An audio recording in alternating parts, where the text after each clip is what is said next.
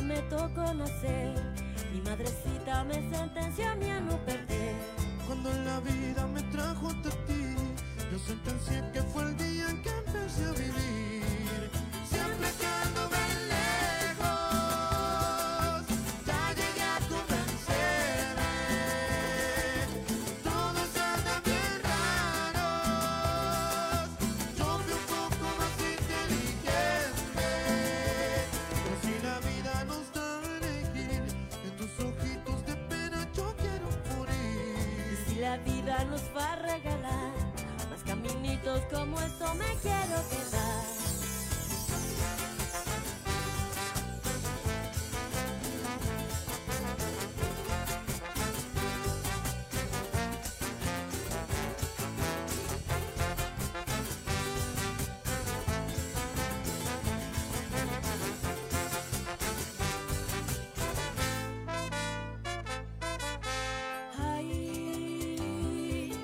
Muchachito que quiere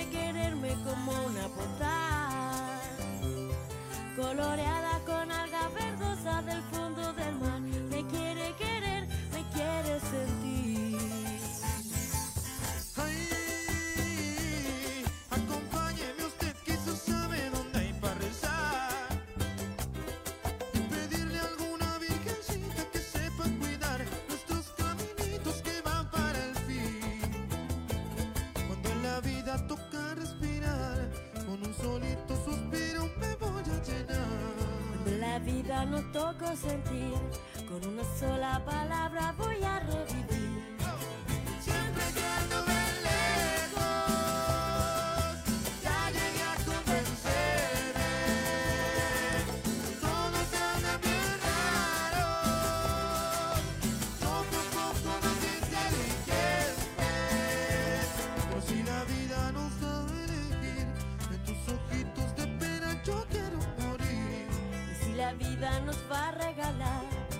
caminitos como esto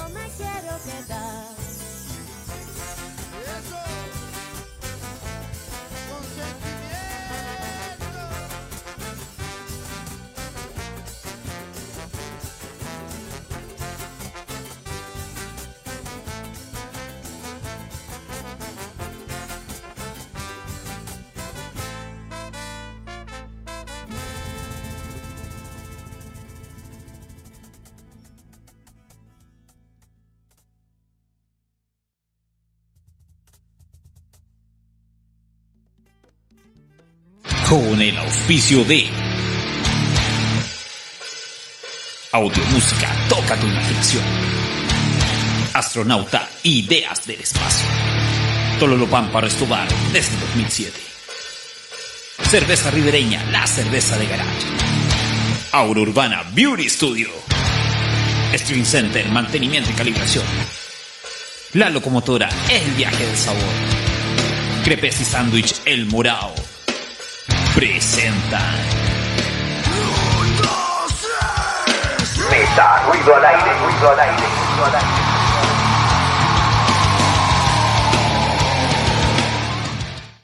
Hola, ¿qué tal? Muy buenas tardes, bienvenidas amigos y amigas que nos están viendo desde www.metarruido.cl y en nuestras redes sociales, Facebook, Live e YouTube también. Mi nombre es Iván Olivares y junto al equipo de Meta Ruido le damos la más cordial bienvenida a esta nueva temporada, tercera temporada. Si ya se están dando cuenta, eh, estamos sin mi compañero, mi gran amigo Felipe Redondo, quien decía estas palabras y que me encantaban. Meta Ruido al Aire es un formato de radio online streaming que busca reconocer, potenciar y mostrar a todos los artistas y personajes de la escena multicultural que están haciendo de Atacama una región mucho más fructífera. Este sello lo dejó mi gran amigo Felipe Redondo, al cual le quiero agradecer enorme- enormemente por todo el trabajo realizado durante estos dos años. Así que mi gratitud siempre Felipe y un abrazo y un, aplauso para ti porque de verdad lo hiciste súper bien amigo. Muchas gracias. Y si hablamos de agradecimientos, también debemos agradecer a nuestros auspiciadores que nos acompañan, algunos desde siempre, otros que se han incorporado en el camino. Así que vamos a ir saludando uno a uno. Saludamos a nuestro principal auspiciador, Audio Música Copiapó. Un aplauso, por favor, para Audio Música. La verdad de las cosas que nosotros eh, pensábamos partir esta tercera temporada en audio música, pero ocurrieron algunos inconvenientes, pero muy, pero muy pronto estaremos transmitiendo desde aquel lugar. Bueno, audio música eh, tiene todo lo que es instrumentos musicales, guitarras, bajos, teclados, audio profesional y mucho más. Recuerda, ellos están ubicados en Mall Plaza Copiapó y también lo puedes ubicar bajo sus redes sociales. Audio música, toca tu imaginación. Saludamos también a nuestros amigos de Astronauta DS, los expertos en branding digital, di- a- comunicación audiovisual y producción gráfica. Lo puedes también contactar bajo sus redes sociales como Astronauta DS o directamente a su página web www.astronautads.cl. Cuenta la leyenda, chiquillos, chiquillas, que nosotros transmitíamos en un mítico pub. Así es. Y también saludamos a uno de nuestros principales auspiciadores, que es Tololo Pampa. Tololo Pampa eh, está siempre ha estado en la esquina de Atacama 291, esquina Yumbel. Ofrecen las mejores chorrillanas de burro, quesadillas, fajitas, cócteles, tragos y mucho más. Atienden por delivery al fono más 569 202 2, perdón, 81 888. O también lo puedes contactar desde sus redes sociales bajo el nombre de Tololo Pampa. Recuerda, Tololo Pampa desde 2007. Desde el Valle de Huasco también para el mundo cerveza ribereña presenta sus grandes variedades tales como Pilsen, Pale Ale, Scottish, Porter, IPA, Summer y Pale Ale sin gluten. Sí, Pale Ale sin gluten es una verdadera novedad que ya la tienen circulando hace bastante tiempo, muy rica. Encuéntralo en su catálogo digital, publicado en su Instagram bajo el nombre de Cerveza Ribereña y también en riverena.cl. No olvides, Ribereña, la cerveza de garaje del Valle de Huasco. Saludamos también a quienes es responsable de mi nuevo cambio de look, así es. Aura Urbana Beauty Studio ofrece los servicios de coloración, corte de cabello, maquillaje peinado profesional, mechas, alisados, balayage, Brasil cacao, novias, masajes descontracturantes también y mucho más. Así que puedes reservar su hora al WhatsApp más 569-533-73209 o en sus redes sociales bajo el nombre de Aura Urbana Beauty Studio o al Instagram personal de su dueña que es Claudia Chu. La puedes ubicar como claudachu.hairstyle. Recuerda, Aura Urbana, tu energía, tu estilo. También tenemos a nuestros amigos de Spring Center Music Store, también nos vienen acompañando hace bastante tiempo. Cuenta con servicios de mantenimiento de instrumentos musicales, calibración, repuesto de instrumentos, accesorios, etcétera. Lo puedes ubicar en su fanpage de Facebook bajo el mismo nombre, Spring Center Music Store, o al WhatsApp más 569-820-29057. Y otro auspiciador que también nos sigue de mucho tiempo, son bastante auspiciadores. La locomotora Copiapó ofrece la variedad de sándwich completos, crepes, papas fritas, entre otros. Encuéntralos en sus redes sociales bajo el nombre de La Locomotora. Y saludar a mi último auspiciador, a nuestro último auspiciador, hasta el año pasado, que era sándwich y crepes El Morao, que ofrecen los sándwiches hechos con el corazón. Pueden hacer sus pedidos al fono más 569 4696 1197. Aten- atienden perdón, de las 1 a las 10 de la noche. Encuéntralos también bajo el nombre de morado.copiapó en su Instagram. Así concluyen nuestros auspiciadores, pero se nos suman dos importantes auspiciadores a nuevas secciones que vamos a tener, a nuevas cápsulas, ¿ya? Que poco a poco vamos a ir mostrando en nuestro canal digital MetaRuido. Nuestro canal es oficial ahora, metaruido.cl. Ustedes vienen, pueden ver videos de la región que vamos a ir cargando poco a poco, ¿ya? Por lo menos ahora cargamos algunos videos, algunos musicales, así que visiten la página y conozcanla bien. Uno de nuestros auspiciadores que tenemos ahora, que lo vamos a nombrar ahora, que me, llegó hace muy poquito, esta maravilla que tenemos aquí, Hidromiel Valkyrias es un negocio de producción artesanal nacido a finales del 2018 y surge con la idea de explorar el inmenso mundo de los productos fermentados que aportan al bienestar y salud del consumidor. Este producto eh, es, está a cargo de la señorita Yesarela Cornejo, así que queremos dar una cordial bienvenida a nuestro nuevo auspiciador que está bastante interesante. Muchas gracias por creer en este proyecto Meta Ruido al Aire. Y por último, un nuevo auspiciador también que se nos suma es la Divina Market. Divina Market tiene está ubicado en la galería que está al frente del Liceo Comercial. Eh, principalmente venden desayunos, eh, eh, dulces, tortas, sándwiches, etc. Lo puede encontrar también pidiendo al teléfono más 569-306-91893. La dirección exacta es Los Carrera 464, local 0. Así que un fuerte aplauso ahora sí a nuestros auspiciadores que se han sumado en esta tercera temporada de Meta Ruido al Aire. Y con bastantes sorpresas, la verdad, como les decía, que me tienen a mí animando en este momento a Francisca y a Claudia en los controles. Así que un saludo también a mi equipo. Si me puedes bajar un poquito la música, por favor.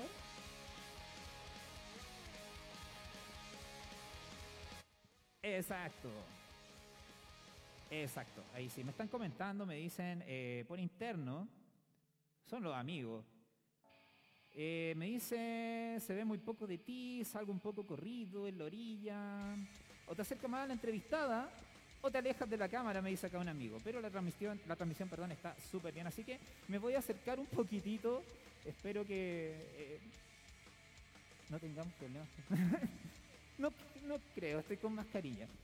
Bueno, vamos a comenzar de inmediato porque estamos bastante atrasados. Y en esta sección conocida como la entrevista de la semana, nos complete eh, presentar a la siguiente artista, por favor, música abajo. Me encanta pedir esto. Es un lujo ahora estar acá al frente de las cámaras. eh, algo súper distinto, es extraño, pero es súper rico. Me, gusta, me acomoda. Empezamos entonces. Chile, Chile es el segundo país en el mundo que ha empeorado su salud mental desde los inicios de la pandemia. Según la encuesta realizada por la consultora internacional Ipsos, un ranking alarmante que como programa para nosotros no queremos dejar pasar a llevar. Nuestra siguiente invitada viene a hablarnos del alma, nos viene a contar de cómo vivió su depresión en primera persona mediante su libro lanzado los primeros días de abril del presente año. Joven oriunda de la ciudad de Copiapó, trabajadora social de profesión y jefa de carrera de una importante casa de estudios que no vamos a nombrar.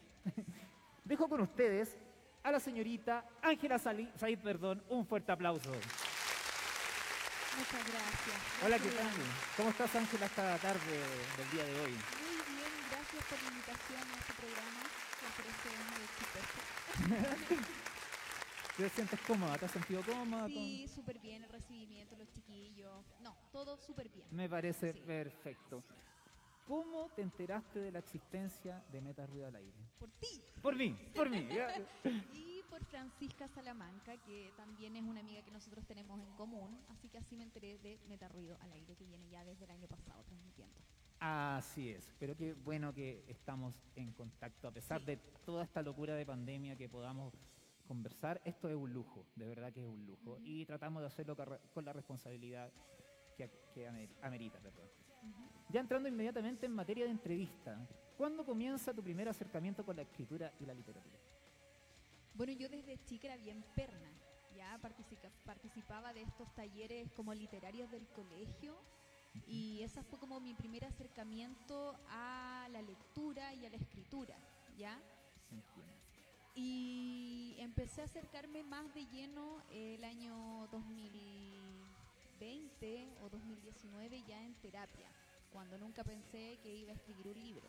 Estuviste en terapia, igual eh, no, no- quizás no abarcar tanto el tema de la terapia en sí o por no querer invadir, pero ¿cuánto tiempo has- llevas en terapia o ya terminaste la terapia?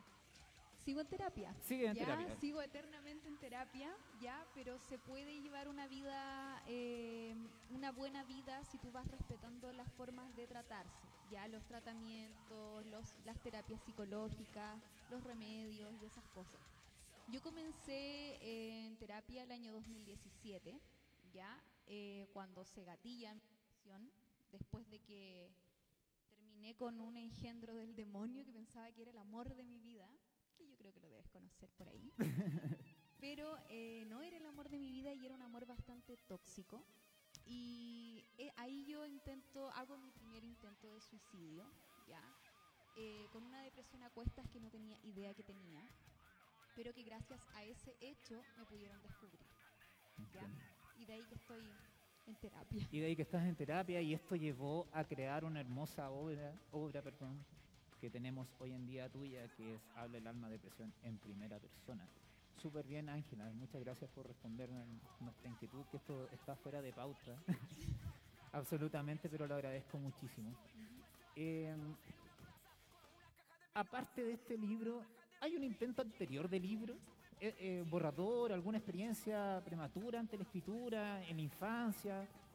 Eh, no, o sea, antes de la infancia lo que escribí eran cosas súper básicas, como de cabros chicos nomás, pero, pero lo, lo más como profesional que he hecho es este libro. O sea, tú ibas por un objetivo claro. O sea, estabas en terapia y comenzaste con esta aventura. Yo estaba en terapia y el libro nace en terapia, o sea, nace desde estas cosas que nos duelen, que no podemos hablarlas porque el dolor a veces es tan grande, es tan inmenso, que a veces contárselo a un papel es mucho más fácil. Entonces yo comienzo a escribir sin pensar que se iba a convertir en un libro y cada relato que yo le iba escribiendo eran partes de la terapia que yo le llevaba a mi, a mi psiquiatra. ¿cachai? Y así nace Habla el alma, depresión en primera persona. O sea, digamos que era algo súper tuyo y que poco a poco dijiste, con esto puedo... Sí, con esto puedo sanarme, con esto puedo sobrellevar esto y con este libro puedo ayudar a empatizar, a que la gente empatice con el diagnóstico, a que conozca una enfermedad invisible, pero terriblemente manoseada.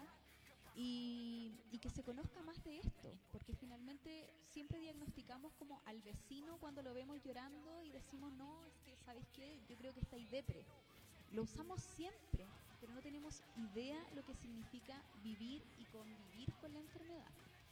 O sea, es algo que la gente de repente toma como a la ligera y a veces no se le da la profundidad al caso. No, y es una enfermedad terriblemente peligrosa y es tan mortal como puede ser el cáncer. Pero es así de potente, lo comparto plenamente, Ángela.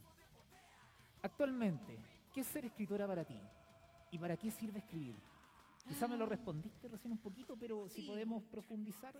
Escribir eh, en este libro para mí significa un desahogo, una liberación, una suerte de confesión interna, pero también es la forma que yo encontré para poder sanarme, ¿ya?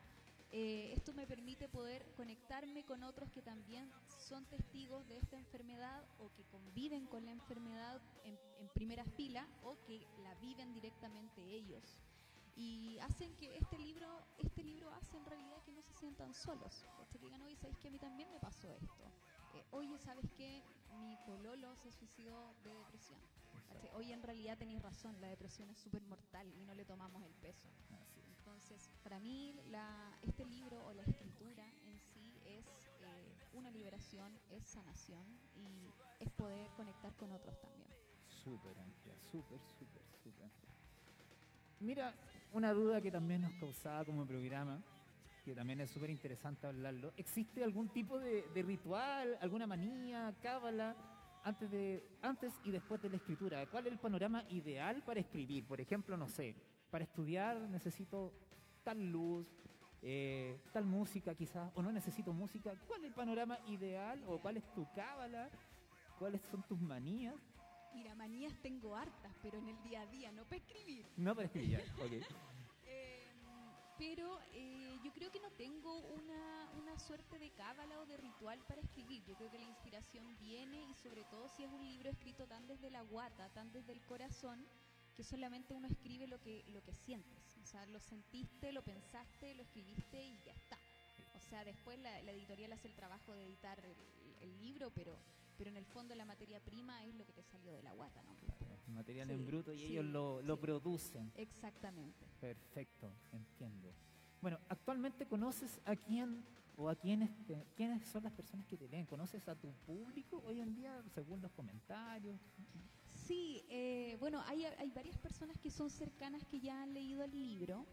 Eh, gracias a la vida no, no he recibido malos comentarios de él. Es un libro bastante ligero, es dinámico, fácil de procesar. Eh, hay personas que no que me contactan y que no tengo idea, nunca la he visto en mi vida. He repartido libros desde Arica hasta Magallanes, entonces no los conozco, pero después que ellos leen el libro pasa una suerte como de, no sé, como de confesión. Me dicen, oye, ¿sabes qué? Me pasó esto. Y con tu libro me ocurrió esto, me emocioné, hubo una parte en la que lloré, porque además no habla solo de depresión, habla de maternidad, de, de la carga emocional que tenemos las mujeres para primero sobrellevar una enfermedad que es la depresión, la segunda es que tenemos que trabajar, la tercera es que tenemos que rendir en todo lo que hacemos y que no siempre es así y que es también decir que estamos mal y que necesitamos ayuda. Exacto. ¿ya? Así que hay, lectores a los que conozco y hay lectores a los que no, conozco. Es súper importante lo que, lo que estás diciendo, Ángel, o sea, de pedir ayuda. Hay veces que la gente, cuando está en estos cuadros, bajo lo que yo pienso, o sea, eh, no pide ayuda, se encierra en sí mismo y llega un momento que explotan. Y ocurren locuras, eh, intentos de suicidio, como los que tú hablabas, un montón de cosas que podríamos evitar. Entonces, quizás sería bueno también eh, a la gente que está pasando por esto y que nos está viendo, que golpee una puerta, que pida ayuda a algún amigo, que lea el libro de Ángela. eh, también, por algo también la, invitamos a este programa, por, la, por el contenido de su libro, por la delicadeza, por un tema que es súper poco eh, abarcado, siendo que debería tener un poco más de importancia, siendo las cifras que también mencionábamos anteriormente, somos el segundo país con más enfermedades mentales actualmente por esta pandemia llamada COVID-19. Sí, y este último tiempo los suicidios han aumentado bastante. Ya conozco un caso muy de cerca que lamentablemente era la pareja de una amiga. Eh, él tenía depresión, pidió ayuda muchas veces, pero la depresión finalmente se lo llevó y en, en Año Nuevo del año pasado él dejó de estar en este mundo. Bastante, Heavy. bastante heavy. Sí, hay que tomarle el peso a la enfermedad y ayudar aunque no lo pidan. ¿ya? A veces pensamos que, que la persona que tiene una enfermedad de tipo mental eh, nos va a alarmar o nos va a alertar o nos va a pedir ayuda sí o sí porque Es- está mal. Y no es así. A veces es una enfermedad que se vive en solitario y en completa soledad. ¿Ya? A veces yo, yo eh, en varias oportunidades he esperado que alguien vaya, me toque la puerta y me diga, oye, traje pan, ¿Qué pasó? Claro. ¿cachai? Traje algo para tomar té. Y no, y estoy sola, ¿cachai? Entonces es una enfermedad que se vive en soledad, que se siente en soledad y debemos cambiar eso. Súper bien, súper bien, súper buen aporte, de verdad. ¿Cuáles son tus géneros o temáticas favoritas al momento de escribir? Al momento de escribir... Recién hablaste de que el libro no solamente hablaba de maternidad, ¿cierto? O, O sea, sea, perdón, no hablaba de depresión, sino que también hablaba de maternidad, Sí, de... sí, es un libro bastante honesto en todo, lo- en todo el sentido de la palabra. Ya yo traté de reflejar un poco eh, mi vida en este libro. Ya Eh, finalmente les cuento que todos tenemos un superpoder, ¿cachai? Los animo a, encontrarlo. Si a ti te gusta la música, si te gusta escribir, si te gusta bailar, no sé, hay algo que siempre te mueve y te está moviendo. Ya es un libro que no solamente habla de la enfermedad en sí y de cómo uno la vive y de cómo uno la supera, ¿cachai? Habla de, de todo un poco, de cómo yo llevo la maternidad, quizás las relaciones amorosas, eh, el trabajo, qué pienso del trabajo, del ir a trabajar, de las amistades laborales, eh, de aquello que queremos decir pero no podemos, ¿cachai? Porque tenemos que ser lo políticamente correctos para enfrentarnos en un día a día. Entonces en el libro se van a encontrar con muchas de esas cosas, no solamente con las vivencias de una enfermedad silenciosa. Perfecto. Una duda quizás media extraña también que tenemos como programa. ¿Escribiste hoy día? Y si es así, ¿puedes compartir algún extracto? Quizás a lo mejor hoy día no fue el mejor día o sí fue un gran día, entonces nos gustaría saber eh, ¿qué- si escribiste hoy día o no. O sea, a ver, escribí, pero no tiene nada que ver con, con algo para escribir un libro, sino que en la institución en la que trabajo estamos con este proceso de acreditación, entonces estuve toda la tarde en reunión y eso fue lo único que escribí. No había tiempo para escribir nada. Sin tiempo. Qué difícil en estos tiempos, valga la redundancia, hablando del tiempo, Sí. eh, escribir, hacer lo que uno le gusta, lo que uno le apasiona. eh, de la casa la pega, la pega la casa, la casa la pega, la Al pega. final la la plata manda. y la plata manda, justamente. ¿Cómo definirías el concepto de depresión? El concepto de depresión en el libro lo defino como un cáncer mental, ¿ya? Y textual.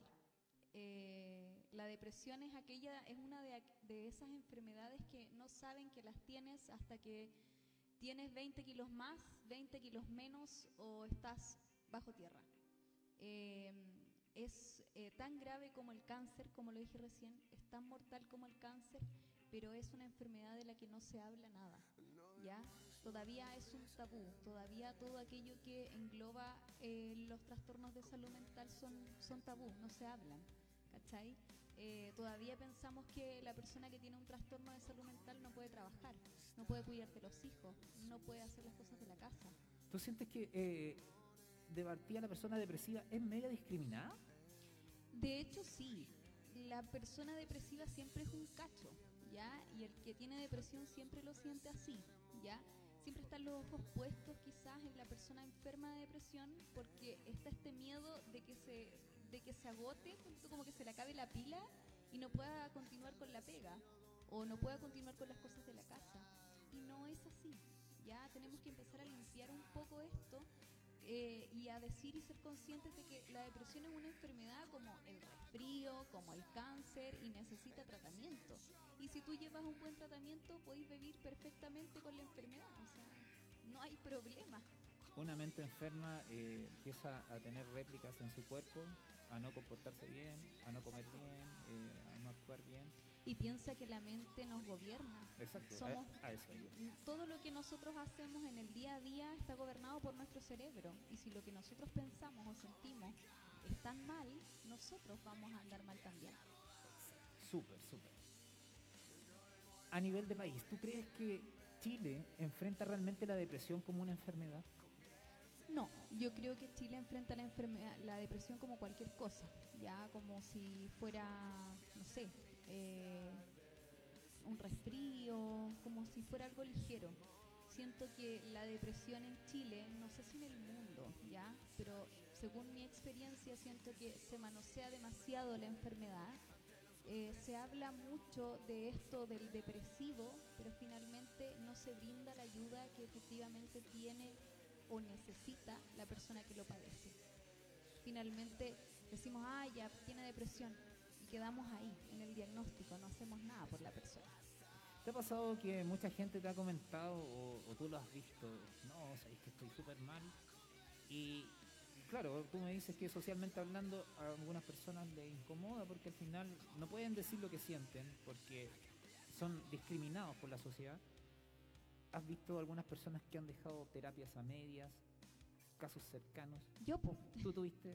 sí, o sea, yo muchas veces dejé terapias de lado porque sentí que ya no daba más, porque eh, una terapia farmacológica fuerte también te, eh, te hace pedre, ¿cachai? Andáis con la guata hecha bolsa, tenía otros malestares, te duele la cabeza, perdí el equilibrio, te olvidas, ¿cachai? Me pasa mucho en mi trabajo que tengo que anotar todo y preguntar y pedir ayuda, así como, oye, recuérdenme, esto era así o no, pero no es porque yo no sea capaz, ¿cachai? Es porque el tratamiento farmacológico en el que me encuentro me invade a tal punto que, que hace que me comporte también de otras maneras. Y, y eso aburre, eso cansa, por eso hay que seguir dándole para adelante, hay que no dejarse vencer y, y, hay, y hay que luchar, pero hay que luchar entre todos. Te iba a decir algo de, de, las, de cuando las personas decían que estábamos mal. Yo creo que los seres humanos en sí y en la sociedad en la que nos encontramos hoy en día no estamos preparados para lidiar con personas rotas. ¿Ya? Yo creo que eh, nos molesta lo distinto. Nos molesta eh, si estamos todos en una fiesta y alguien que vemos más o menos malo que se quiere ir. Eso nos estorba. El fome. Ay, qué fome, fome. que eres fome, pero ¿cómo? Sí, pero puta, pero ya vaya a llorar de nuevo, no. Yo estoy llorando por lo mismo. No, ya me estoy llorando. hablando del mismo tema siempre. Sí, sí. Es así. pasa eso tanto y no, pues chiquillos, tenemos que tenemos que dejar de, de apartar a lo distinto, ya al contrario, hay que incluirlo. Súper bien, súper bien, Ángela. Voy a leer el siguiente comentario de tu libro, que lo saqué de tu Instagram el día de hoy. En realidad fue un, un script, un- perdón, una captura de pantalla. Angelito, por fin me di el tiempo de leer tu hermoso libro, Alma el alma, Habla el alma, perdón. Un libro que refleja la valentía de lo que significa vivir con este flagelo, muchas veces visto como una enfermedad superficial. Un libro totalmente recomendable. Relata la vivencia en primera persona de una persona, vuelve a repetir, que le padece, que le padece, perdón, y que todos estamos, que la padece, perdón, y que estamos todos expuestos a vivirla. Invito a todas, a todos, a que se den el tiempo de adquirir, leer e informarse sobre lo que significa vivir con esto. ¿Qué sientes tú, Ángela, al leer este tipo de comentarios? He visto muchos videos en tu Instagram de personas que, que se han dado el tiempo de dar unas palabras para tu libro y que obviamente esto sirve para poder... eh, las redes sociales son muy potentes, entonces, ¿qué sientes tú al leer o al escuchar un comentario de tu libro, sea cual sea? Me pasó algo muy heavy con ese comentario, porque justamente hoy eh, yo me levanté, o sea, no me levanté, desperté y no tenía ganas de nada. Me quería quedar acostada en mi cama hecha un bollo, no quería ir a trabajar, me dolía la guata, me sentía súper mal físicamente. Y enciendo el celular y veo este comentario y dije, no, me tengo que levantar sí o sí.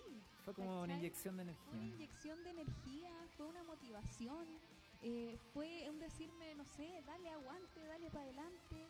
Y por algo estoy acá, o sea, por algo no me he muerto todavía, ¿cachai? Tengo que seguir luchando y seguir viviendo porque tengo una familia, porque tengo hijas que me necesitan y, y porque siento desde la guata que este proyecto va Exacto.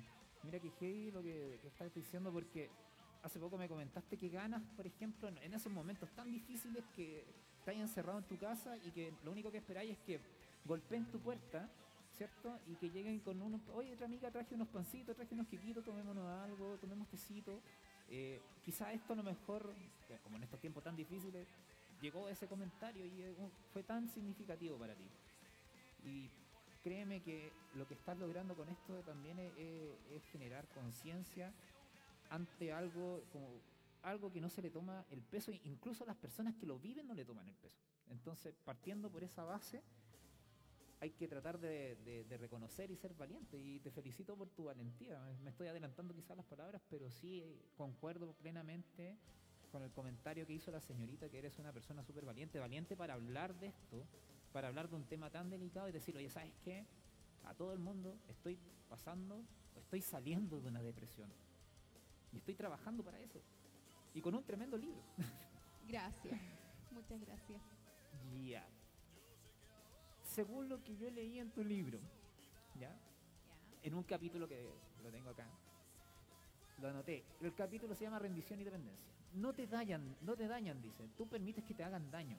Pequeño extracto sacado de tu libro en el capítulo 8, Rendición y Dependencia. ¿Cómo defines esto? Me llamó mucho la atención. La respuesta es súper simple. Las personas no tienen poder sobre ti. Tú les das poder. ¿Cachai? Tú les das el poder que, que no tienen sobre ti. Tú permites que te hagan daño. ¿Cachai? Porque no, es que yo sufro y de nuevo me, me- no sé, supongamos el caso de una pareja. De nuevo me puso el gorro y yo lo perdoné porque lo amo. Tú estás, pero tú estás Claro. permitiendo eso. O sea, el tipo no es el problema. No es El culpa del chancho. eres tú. No es o culpa del chancho. No, para nada. Tú permites que te hieran, tú permites que te hagan daño, tú permites seguir en esa misma dinámica que te, que te duele, que te, que te hiere, que, que te tira para abajo. ¿cachai? Entonces, no, o sea, tú lo permites. es así de simple. Perfecto. Suena tan lógico, pero es muy cierto. Cuesta comprender y cuando uno acepta que realmente, perdona la expresión, pero tú dices, ya, yo le estoy dando el peso a eso, yo lo estoy cagando, yo me estoy destruyendo, al final es súper masoquista, es, es medio ne- novelístico incluso. Pero ojo que no nos damos cuenta. po. Cuando estamos en ese momento y en, es- y en, y en esa dinámica, no, no cachamos, pues no nos pegamos en el cachofazo. Ponte tú recién hablaba con Claudia, y decía, una vez anduve con este tipo y era tan feo, era tan feo, pero yo no me daba cuenta que era tan feo. Yo, después que terminé lo encontré feo, patético, eh, lo encontré, no sé, narcisista, egocéntrico, mal músico, mal, mal todo. Pero en ese momento para mí era lo máximo. ¿cachai? Era como andar con Silvio Rodríguez. Era lo, lo- lo- lo mejor, la creme de la creme. Claro, y no era así. Bueno, uno se equivoca y después cuando uno sale de ese plano, ahí ya cambia la cosa. Bajo la respuesta anterior, ¿qué le recomendarías a una persona que está pasando por un cuadro de- depresivo? Que más o menos también lo hemos tocado en esta conversación. Sí, a ver, lo primero es... Aló, aló. Ahí sí, sí. Lo primero es eh, tomar hora con un psicólogo, ¿ya? Porque finalmente el diagnóstico no viene de uno, ni de la mamá, ni de la señora que atiende el negocio, ¿cachai? El diagnóstico lo hace un especialista. Si el psicólogo o psicóloga te dice que necesitas tratamiento psiquiátrico y farmacológico, dale para adelante. Es lo que tu cuerpo te está pidiendo y es lo que tu mente necesita. Ya, pero lo importante es tomar conciencia de que el diagnóstico lo hace una persona especialista. Tampoco lo hago yo porque yo viví con la enfermedad. Escribí un libro, pero no soy psicóloga, porque a veces me llegan mensajes de personas que me dicen, tengo un litro de agua ras, estoy a punto de tomarme. Y digo, no, por favor, ahora psicólogo, yo no te puedo ayudar desde acá. Entonces así de ¿De heavy. verdad te ha llegado ese tipo Te de lo comentarios juro, a te lo juro por Dios. Y es heavy porque piensan que por el hecho de que yo escribí este libro, tengo la como la, la expertise para dar para diagnosticar y dar terapia. Y yo no soy psicóloga, yo soy trabajadora social. Viví la enfermedad, la conozco muy de cerca, pero no soy la persona indicada para darles terapia porque no estudié psicología, ni psiquiatría tampoco. Pero Así quizá, que ese es mi consejo. quizá a lo mejor el, el piso, un piso es leer tu libro y, y de ahí quizás bajo tu experiencia tomar las riendas y decir, oye, voy a ir a terapia, voy a ir a... Sí, yo creo que el libro es, eh, no sé si manual. Se te está pagando. Sí, se me está pagando, ahí sí, de nuevo. Eh,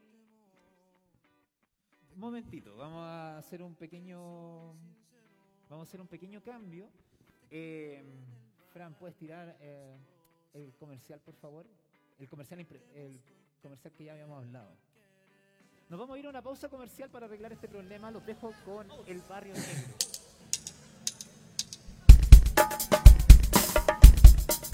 Do you like reggae? Reggae music.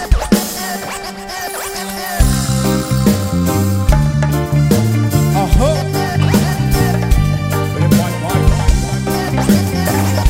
Why,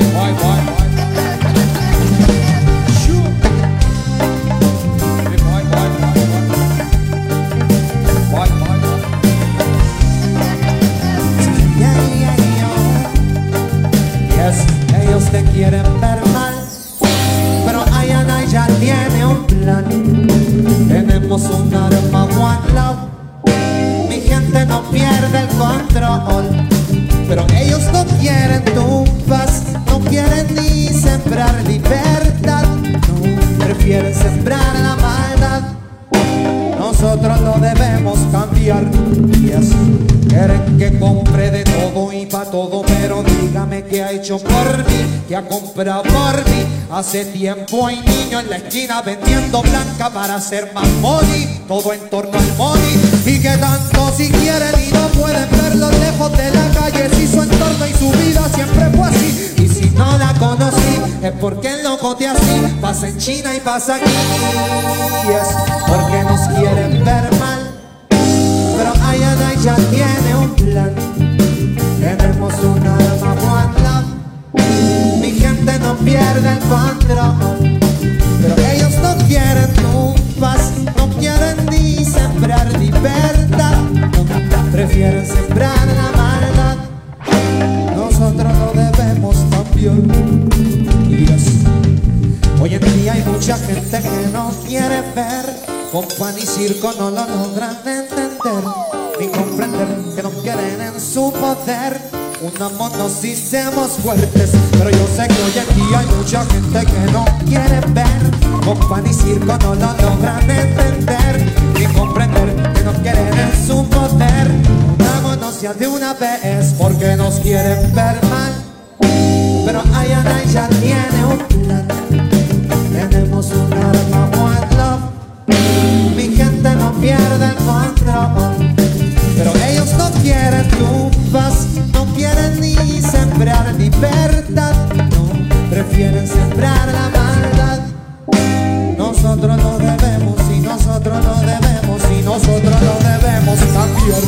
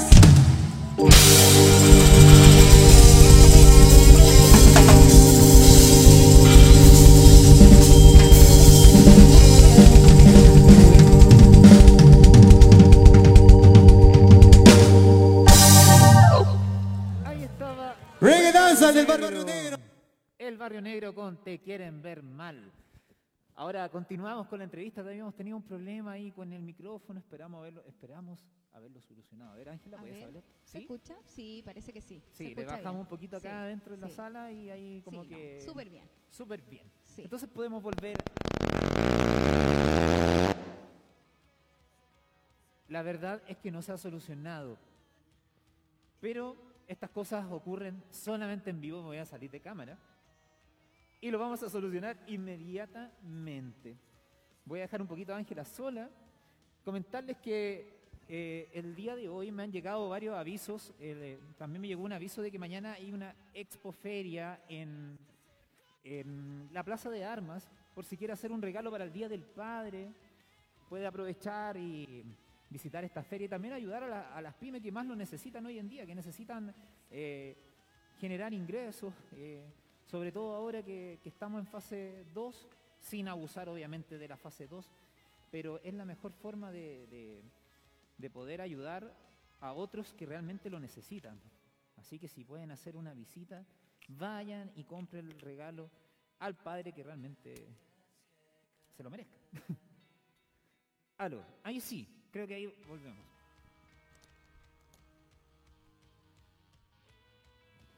Volvimos. Ya, ahora sí. Ahora sí, problemas de pila. Problemas, cosas que pasan. Problemas de pila y un sonido así, pero. Terrible. Terrible, No lo- como que nos bombardearon ¿Para acá qué le adentro. vamos a contar a la gente cómo, cómo, cómo nos, qué nos pasó aquí adentro? ¿Cómo nos bombardearon acá adentro? ya, volvamos, por favor. Sí, volvamos. Eh, ¿Cuál era la pregunta? Eh, bajo el, mira, te habíamos preguntado, eh, bajo el, el, eh, tu libro, eh, el texto que decía, no te dañan, tú permites que te hagan daño. Ya eso lo comentamos y después Sí. te pregunté, bajo la respuesta anterior, ¿qué le recomiendas a una persona que está pasando por un cuadro depresivo? Bueno, y ahí les dije que eh, el diagnóstico no lo realiza la vecina, ni la señora del almacén, ni la amiga, ni ellos mismos. Ya, el diagnóstico lo realiza una, un especialista. Y les estaba contando que gracias a que escribí este libro, muchas personas piensan que yo tengo la facultad para diagnosticar y dar terapia. Y hay varios, varios mensajes, no sé, unos medio heavy, otros más que ot- otros más heavy que, que algunos más heavy que otros. Pero el que más me chocó fue que una persona me dijo, no, tengo un litro, estoy a punto de suicidarme, tengo un litro de agua ras, dígame qué hago. La media responsabilidad, porque en el fondo, ¿qué le digo a esta persona que me está escribiendo? Porque en el fondo su vida está en mis manos, ¿cachai? Como si que mi respuesta va a ser su decisión, ¿cachai? Entonces le dije, por favor, no lo haga, vaya, vaya al psicólogo, pida ahora, vaya a terapia. Em, no soy la persona adecuada para, para diagnosticarlo, pero efectivamente usted no está bien, así que pida ayuda. Golpear una puerta, pero una puerta profesional. No, tranquila, no te preocupes. sí. Me han dado peores golpes. ¿eh? Un saludo a los amigos del hoyo, del doyo, perdón, de Legión, que siempre me dan golpes lunes, miércoles y viernes. y no, un saludo a mis grandes amigos ahí, un gran deporte. ¿Qué beneficios ha traído el arte en general en tu vida? Pucha, el arte en general para mí es un escape, es eh, relajarme, es liberarme, es conectarme conmigo y desconectarme con, con el mundo en general, desconectarme con, con lo que sucede afuera, eh, desconectarme un poco de estos pensamientos medio fomes que a veces se le vienen a la cabeza a las personas medias depresivas o con depresión y es concentrarte en el aquí y el ahora. Eso para mí significa el arte. Súper bien. Algo muy lindo, una palabra muy, muy linda y muy extensa que podríamos estar hablando casi toda la noche. Sí. ¿Cómo pueden adquirir tu libro? Aquí nos podemos detener, acá podemos aprovechar las redes sociales. Yo sé que te están viendo ahí en tu Instagram. Sí, voy a aprovechar de mandar un saludo a Manuel Ríos, que me lo está pidiendo por ahí, a mi hija Ignacia, que me está viendo también el envío, a la Ceci, la Jan, el Giorgio, toda la gente ahí que, que se conectó de buena onda para apoyarme. ¿Cómo podemos adquirir tu libro? ¿Cómo pueden adquirir mi libro? Directamente conmigo a través de mi Instagram, angela.said.vitali. A través de Facebook, me llamo igual, no tengo nombre artístico en Facebook, así que me pueden buscar como Ángela Said Vitali, me envían un mensajito y yo coordino con ustedes eh, entrega y pago. El libro tiene un valor de 10 mil pesos, es un valor súper justo y hago envíos a todo Chile y el envío a regiones no sale más de 3 mil pesos, así que sale súper bien. Bueno, comentarles que yo tengo el libro y bueno, es un libro bastante bonito, tiene bonitas gráficas, aparte del contenido. Vale la pena y sí, 10 mil pesos bastante prudente a la gente que lo quiera adquirir, les va a servir de mucho. Y si no, usted lo puede replicar, lo puede compartir, pero adquiéralo. No lo, no lo fotocopie, no, lo- no le saque fotocopia. No le saque fotocopia. Por favor, por favor. Aparte de tu pasión por la escritura, sabemos que tienes una pyme. Cuéntale a nuestros eh, televidentes, oyentes, ¿de qué se trata esta pyme? Ah, mi pyme es una locura, porque mm, empecé el año 2013 cuando nace mi hija Ignacia y estábamos viviendo en Vallenar con el papá de Ignacia que ya no, no pasa nada. Somos solo papis. Eh, y llegó esta cosa del, bueno, ¿qué hago? Necesito ocupar mi tiempo y empecé a pintar cuadros. Así nace Amatienda, ¿ya? Y unos años después, cuando vuelvo a Copiapó a terminar mi carrera, comienzo con esta locura de pintar bolsas reutilizables. Al principio era como, ¿pero qué así? ¿Estáis pintando bolsas? Sí, estoy pintando bolsas para dejar de contaminar el planeta. La gente hasta ese, hasta ese momento se usaban las bolsas plásticas, entonces me miraban con cara de, esta mujer realmente está loca, ya la perdimos, está pintando bolsas. Y ese fue mi, mi trabajo hasta que encontré pega en mi clase. No, dije, ¿dónde estaba trabajando? Eh, y ese fue mi trabajo eh, hasta que encontré trabajo en mi lugar de trabajo actual. Ya, pintar bolsas. De hecho, esa fue lo- mi entrevista, ¿cachai? Eso dije en mi entrevista, me mantengo pintando bolsas es reutilizables. ¿cachai? Entonces fue como dije, no, ¿por qué dije esto? No me van a contratar. De- claro, si era una entrevista súper seria, yo dije que pintaba bolsas reutilizables. Y bueno, me contrataron. Te contrataron. Me contrataron como coordinadora de asuntos estudiantiles y ahí te conocí, po. Sí, pues ahí me acuerdo que ahí nos conocimos. Sí, sí, la- ahí era la loca de las bolsas, la loca que pintaba bolsas y sigo pintando bolsas, bolsas y cuadros. Hasta el día de hoy algo muy bueno para ayudar al planeta también. Sí. Oye, ¿y cómo podemos encontrar esa pyme bajo qué nombre? En Instagram como amati.enda. Amatienda, pero Instagram no me permitía ponerle un nombre normal. De nuevo se cortó, a ver. Aló, ahí sí. Instagram no me permitía ponerle el nombre como Amatienda, así que tuve que hacerle el corte ahí con el punto. Pero lo pueden encontrar como amati.enda. amati.enda, entonces para que ubiquen acá esta pyme de bolsas reutilizables. Súper bien. Estamos casi al final de la entrevista y quería consultar, ¿qué consejo le darías a esa persona que está comenzando a escribir? A aquella juventud que tiene sueños y aspiraciones de ser escritor, escritora, no sé, no, no solamente puede ser una pequeña, una joven o un joven, sino que puede ser alguien que a lo mejor bajo una experiencia X como tú lo hiciste, pueden comenzar aquí. ¿Qué consejo le darías a esa persona que está comenzando en, en esta aventura de la escritura? Yo creo que cualquier aventura, ya. eh, la escritura, claro, puede ser algo, pero supongamos un chico que quiere ser músico, una muchacha que quiere, no sé, ser peluquera. Hay, siempre hay un sueño que te mueve, ¿ya? Y el llamado o el consejo es hacerle caso, ya hagámosle caso a la guata. Los seres humanos tenemos algo que se llama intuición. Hagámosle caso a eso. Si tu guata te dice que eso es, que ese es el camino o que esa persona no, hazle caso, ¿ya? Sigue hazle caso, sigue tu instinto y dale para adelante porque te va a resultar. Querer es poder, quizás, ¿o no? Quira- querer es poder, así es, en todo el amplio sentido de la frase. Súper Sí. bien, Ángela. ¿Hay algún material actual en creación? ¿O estás en reposo en este momento? Así como decir, ya sabéis que escribí, habla el alma, que es un libro bastante interesante, pero a lo mejor estás pensando en otra obra. ¿Estás escribiendo actualmente? Estoy escribiendo actualmente, es un libro que comencé escribiendo cuando estuve internada, ya, eh, hace poquito tiempo, hace como un- dos meses atrás, y se llama Doctor Psiquiatra. Así es que, pero ya no, no va a ser tan depresivo, ya va a ser más aventurero, más, más, más de locura. Oye, esto es una alerta spoiler, entonces estamos hablando así, lo- contenido Sí. exclusivo. Sí, contenido exclusivo. Se va a llamar Doctor Psiquiatra, pero no va a ser tan depresivo. Ya va a tener más locura, más, más cosas de, de la vida, más empoderamiento femenino y, y toda esa chaya para que lo consigan. Súper bien. Y la última pregunta, más que nada fuera ya de todo el contexto. ¿Escritores favoritos? ¿O escrit- Escritores favoritos. Mira, me gusta mucho leer, ¿ya? Me gusta Oscar Contardo. ah, hace poquito terminé de leer un libro que se llama Ciútico, lo recomiendo muchísimo.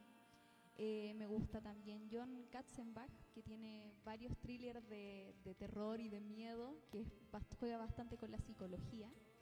Y bueno, también en los freak me gusta Virginia de María, Conia Churra, Las 50 Sombras de Grey y todas esas cosas. Wow, wow. Ángela, a nombre del programa te quiero agradecer por tu tiempo, porque sabemos que tu vida obviamente estás con trabajo, tu pequeña. Te quiero agradecer a nombre de Metarruido el poder contarnos tu experiencia y tu historia. Esto es súper gratificante también para nosotros como programa, como te decía, la depresión, al menos para mí y para todos los que están detrás conmigo en el equipo, es algo súper alarmante, súper preocupante. Te quiero agradecer por tu comentario sincero y valiente, por estar presente el día de hoy y esperemos que tu experiencia ayude a muchas más personas, incluso a ti misma. Muchas gracias a ustedes por la invitación. Cuando quieran, vengo de nuevo a hablar de quizás otros temas que les pueda interesar. Eh, gracias por la experiencia, ¿ya? Las experiencias nuevas siempre hacen bien al corazón. Así es que les agradezco mucho por invitarme. Gracias a ti, Ángela, por tu tiempo y por tu muestra, por tu trabajo. Muchas gracias. Un fuerte aplauso, por favor, a Ángela Said en el día de hoy, en la entrevista de la semana. Y mi primera entrevistada, eh, aquí yo sentado. Cosas de primera vez. Cosas de primera vez y Sí. siempre una primera vez. Sí. A toda la gente que nos está viendo actualmente, les quiero decir que permanezcan en sintonía porque ya viene Luis Boyoni a cantarnos todos sus temas en compañía de Vicen- Vicenzo, ¿cierto? Sí, Vicenzo. Vicenzo Capicelli. Así que quédense en sintonía, una pausa comerciales y ya volvemos. Esto es seguimiento con el tema El Pacto. Un saludo a Felipe Redondo, mi gran amigo.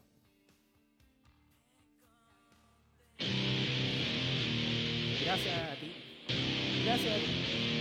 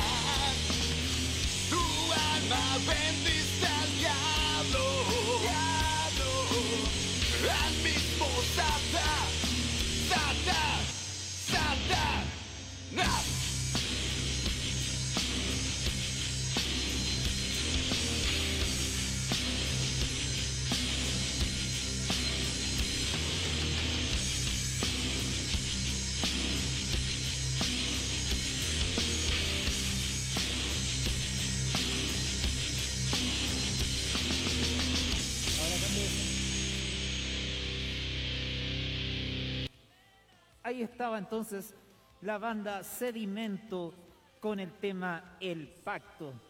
Un saludo ahí a Max Villanueva, Felipe Arredondo y Matías Lillo, que son grandes compañeros de escena. Ay, estoy así ya un poco eh, con la garganta ya me extraña tanto hablar. Falta un poco de training, quizás, sí, puede ser. Pero estamos acá en la tercera temporada, llevamos más de 350 invitados en Tololopampa, lo hemos tenido en diferentes lugares, en diferentes rincones donde hemos hecho el, el- programa. Así que estamos muy contentos por esta vuelta de Meta Ruido al Aire. Ahora vamos con la última eh, parte del programa, que es el artista destacado de esta semana. El COVID-19 no solo se ha llevado a nivel mundial varias vidas, sino también se ha llevado parte de nuestras costumbres. Una de ellas es la música en vivo, la cual extrañamos tanto. Quizás nada será igual. El mundo comienza a reinventarse gracias a la, necesidad de crear, sobrevivir y convivir con este virus tan invasivo. Hoy se presenta en Meta Ruido al Aire una joven promesa del rock folk alternativo. Con tan solo 16 años, sí chiquillos, chiquillas, 16 años. Multiinstrume- Multiinstrumentista aficionado de la música. Actualmente trabajando en cuatro proyectos musicales que conoceremos durante la entrevista. ¿Ya? Además de su proyecto solista. En año 2019 lanza un EP con el grupo Ferrier, perdón, donde además trabajó como productor.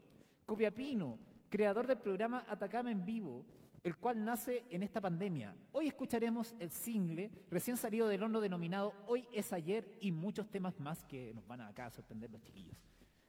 Nos complace presentar en esta tarde de día jueves al talentoso músico, productor y gestor cultural Luis Boglioni en compañía de Vincenzo Capicelli. Fuerte el aplauso por favor a estos dos jóvenes. Muchísimas gracias. Bueno, eh, es un honor estar acá, sentado acompañado de Vincenzo Capicelli. Eh, vamos a interpretar algunas composiciones nuestras y todas giran en torno a una historia de amor, desamor y reencuentro. La siguiente canción la sacamos hace poco y se llama Hoy es ayer.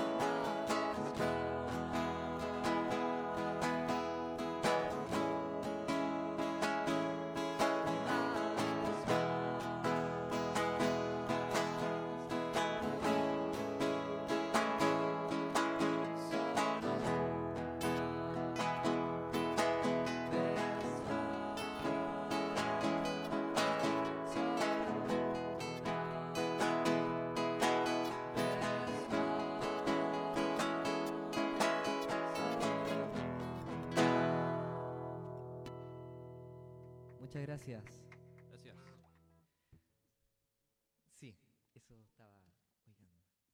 El siguiente tema eh, lo compusimos junto a Vicenzo y se llama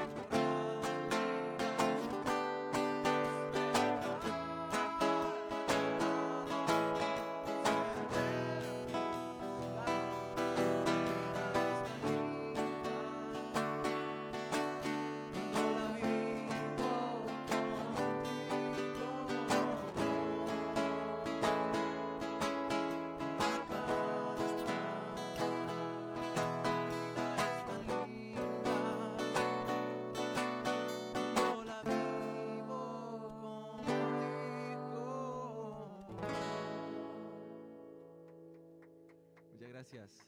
Muchísimas gracias. El siguiente tema, em, bueno, se llama Sigilo de Amor. Lo compuse hace muy poquito y espero que les guste.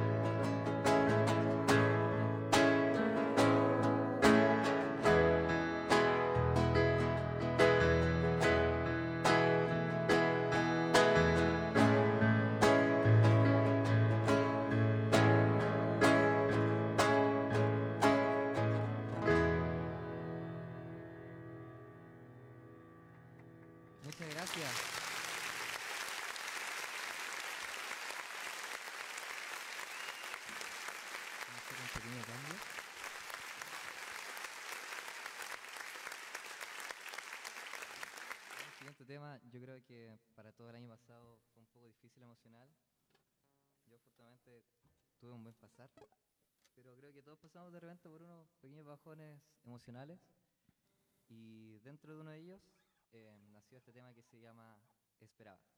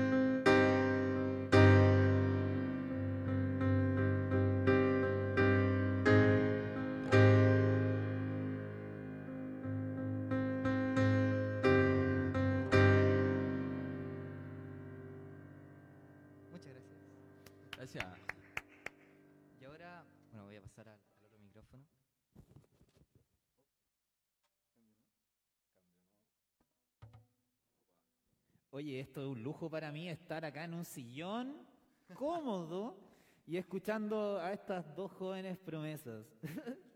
súper bien, chiquillos, súper bien. Gracias, Presenten el, gracias, gracias. presenten el próximo tema, por favor. Eh, bueno, en este, en este momento de la presentación me gustaría darle un espacio a Vicenzo para interpre- interpretar un tema el cual compuso, que a mí me gusta harto en lo personal, y se llama Destino. Lo tenemos ahora a él en el piano y en la voz principal.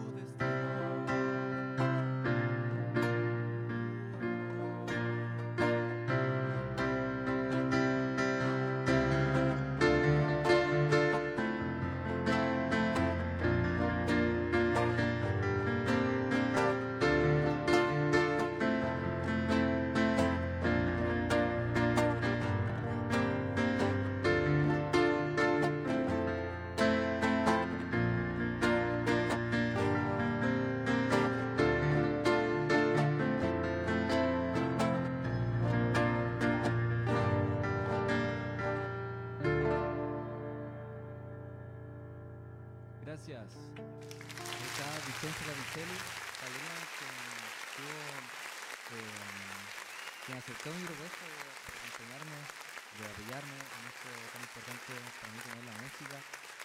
Eh, y aprovechando el cierre de este tema para agradecerle por todo el apoyo, por el apaño y que gracias a él eh, estoy con más firmeza, con más confianza y con mucho más aguante en este programa, del cual nuevamente agradezco, si bien después voy a volver las palabras.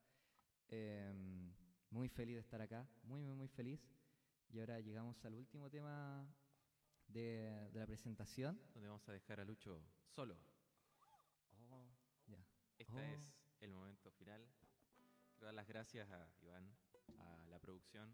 La verdad que han sido muy, muy, muy cálidos con nosotros. Sí, estamos- Y a Luis también por la invitación. Muchas gracias.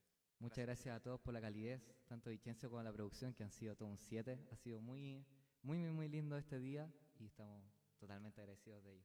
Muchas gracias. Será hasta la próxima. A ustedes, chicos. Bueno, y ahora llegamos al último tema, el cual, la verdad, se acaba de terminar de escribir. Mientras estábamos allá esperando, teníamos la base y el tema nace porque una amiga de Santiago de la Florida, em, llamada Constanza, Constanza Bellán, me envió un poema y, era muy, muy, muy lindo, muy, muy lindo. Y dije, no, esto hay que llevarlo a canción em, y armé una pequeña adaptación del tema, del poema. Y ya por título, Morfeo tiene celos, Morfeo el dios de los sueños.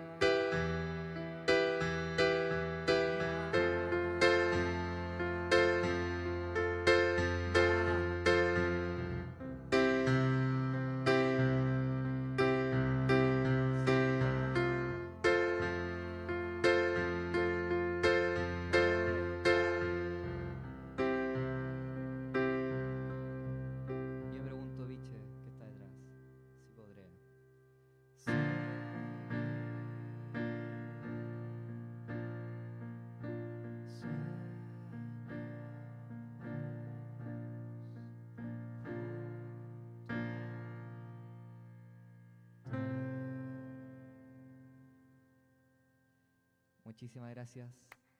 Esto es lo que hemos preparado con tanto cariño y con tanto esfuerzo junto a Vicenzo en toda esta semana. Todas las canciones que, que han oído de verdad tienen muchísimo amor, muchísimo cari- cariño, más allá de la interpretación, en la creación. Cada canción tiene, cada letra, cada música, cada armonía tiene una historia y un sentimiento detrás. Y de verdad que la música que hemos hecho tiene mucho por dentro y espero que esperamos que le haya gustado. Muchas gracias. Un fuerte aplauso, por favor, a Luis Bolloni con Vincenzo Capicelli, que han estado el día de hoy en Meta Ruido al Aire. Muy agradecidos, chicos. El agradecimiento es de nosotros. Mucha gente comentando en las redes sociales. Eh, la verdad las cosas que, claro, hemos tenido algunos inconvenientes, que se escucha un poco bajito, etcétera. Eh, la verdad las cosas que tuvimos algunos problemas con la interfaz de audio, entre otras cosas, pero estamos trabajando para ustedes. ¿Cómo se sintieron esta tarde, chiquillos? ¿Cómo están? Bien, bien, bien. Definitivamente muy, muy felices, muy felices con la recepción de ustedes y bueno, supongo que con el, por el simple hecho de tocar y cantar. Exacto, sí, Claro, decían el agradecimiento. claro, como se han perdido tantos escenarios con el tema de la pandemia, que por favor hay que cuidarse, vacunarse también, si no vamos a ir a tocar a Alberto Plaza en las noches. Eh, a, a quien no se quiera vacunar, ya está advertido. Y no, esta jornada de verdad la, la esperábamos hace muchísimo tiempo. Eh, Meta Ruido es un programa que yo sigo hace muchísimo y que cuando supe que está, está la opción de ser invitado, eh, me emocioné, me puse muy feliz y ahora estoy agradecido de haber podido cumplir parte, una meta, un sueño que es estar en este tremendo programa. Súper, Luis. Podríamos ponerle perfecto bandido afuera de las casas de las personas que no se vacunen, ¿o no? Sí, es más, yo lo tengo preparado. Eh, esto es una advertencia, una advertencia, Es una una amenaza. Tómelo. Los planes ya. Qué dolor, qué Sí, dolor. si piensan que lo estamos amenazando, efectivamente lo estamos amenazando. Vacúnense. Usen esto. Mira, bueno, tú dijiste que era uno de los programas que seguías. ¿Qué tal la sensación de tocar en este programa, que era la segunda pregunta? Y la sensación, como tú decías, de volver a tocar en vivo. ¿Qué, qué se siente volver a tocar en vivo? Rescatar, quizá es un pequeño escenario virtual, pero rescatar un escenario, ¿qué, qué- qué se siente? Claro, eh, es, es increíble. Nosotros eh, con Vicenzo en Caldera tocábamos, pero de una forma muy Clandestina. Claro, o sea, no, no clandestina refiriéndonos a lo ilegal, sino que no era una presentación a tocata, con público, con fecha, sino que tocábamos solamente. Entonces ahora llegar, tener una fecha, tener un público y preparar un show, eh, es algo emocionante también.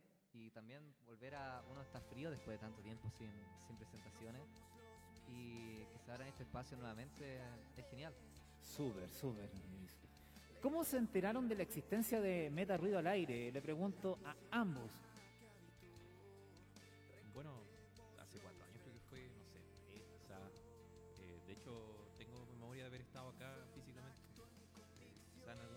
¿Estuviste ensayando? Sí. Cuando era una pequeñita sala. Y yo era un cabro chico que llegó con su guitarrita. Eh, No te puedo creer. Mira, donde tú estás parado actualmente era la sala. Y bueno, y se arrumó una pared y ahora está un poquito no sé, más. No sé si será la misma batería, pero yo agarré los tarros y empecé a tocar. No, no es la misma batería. Eh, esa batería es de Gonzalo Bates, que es Ah, un, Gonzalo Bates, sí, un gran músico. un gran músico baterista. Esa batería que tienen atrás es de Gonzalo Bates.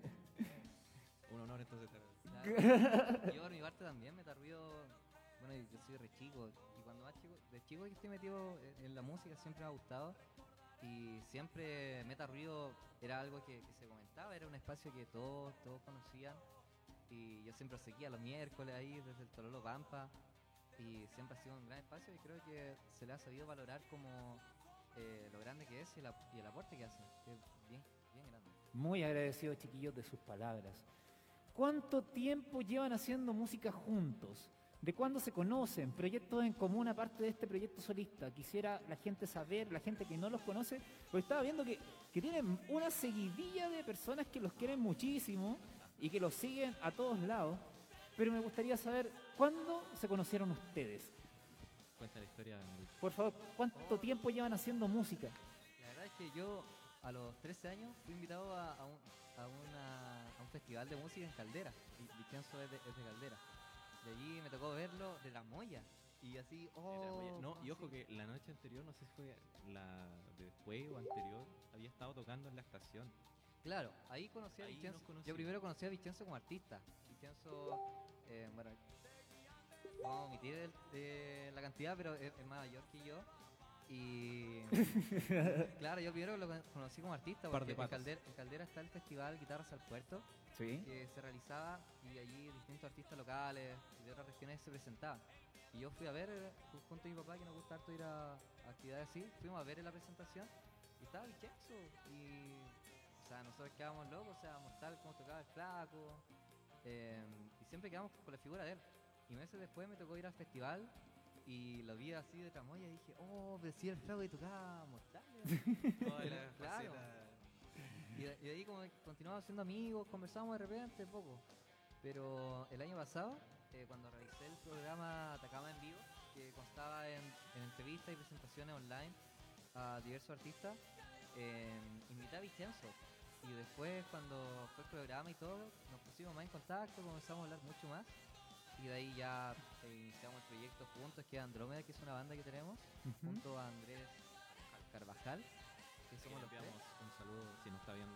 Claro, incluso con, con él, con esa banda, con ese proyecto que se llama Andrómeda, estamos trabajando los temas propios. Oye, Andrómeda, Andrómeda, una pausa. Andrómeda, ¿qué estilo es? ¿Y cómo definen a Andrómeda? Alternativo, indie pop, no sé. Claro, un rock, rock pop y al mismo tiempo de repente un rock más surf rock que se llama. Un que es surf un poco rock, más para escuchar, tal como lo hacíamos en una tarde de Bahía, en Bahía Inglesa, en Caldera. eh, agradable, claro. Y bueno, y ahí comenzó a trabajar y el tema, la pregunta de cuándo comenzamos a componer juntos, este verano. Este verano yo fui a Caldera eh, durante su, su transcurso y nos juntábamos así muchísimo. Casi todos los días nos juntábamos con Vicenzo y era solamente música, solamente música, todo el rato tocar, tocar, tocar, conversar, tirar la talla. Y tuve una afinidad súper súper bacán para componer y hacer temas, arreglos también. Y nos supimos complementar, complementar bastante bien. Súper bien. Qué maravilla que se hayan encontrado en un festival tan importante como el Guitarras al Puerto. ¿sabe? Para mí algo súper anecdótico. Es un- una tremenda vitrina ese festival. Y jóvenes, muy jóvenes, que estén haciendo música me parece pero maravilloso. Y más encima en estos tiempos que son tan complejos. Tan oscuro. Así es. Ya a eso. ¿A qué edad comenzaron a tocar un instrumento cada uno? ¿Y cuál instrumento fue el inicio de esta aventura? Porque ambos son multiinstrumentistas, lo vimos recién. Se cambian, ahí uno toca el teclado, después el otro toca guitarra y así se la lleva. Cuéntenle a las personas que lo están viendo cuándo comenzaron a tocar un instrumento. ¿A qué edad? Creo que fue como a los 8 años.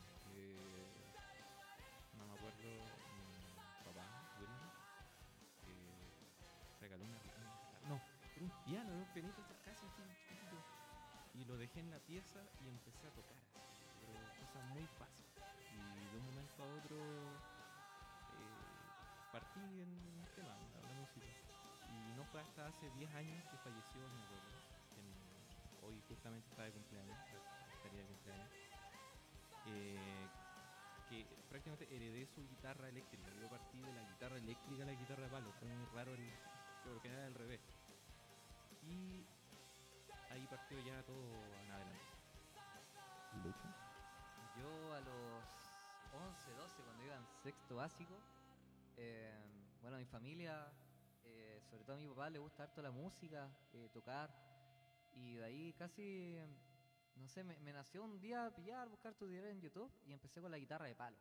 Con la guitarra de palo, y de ahí un año después, en séptimo agarré la guitarra eléctrica, y ahí fui avanzando de forma autodidacta, y en octavo básico, em, casi con necesidad porque siempre hay muchos guitarristas pero poco bajistas.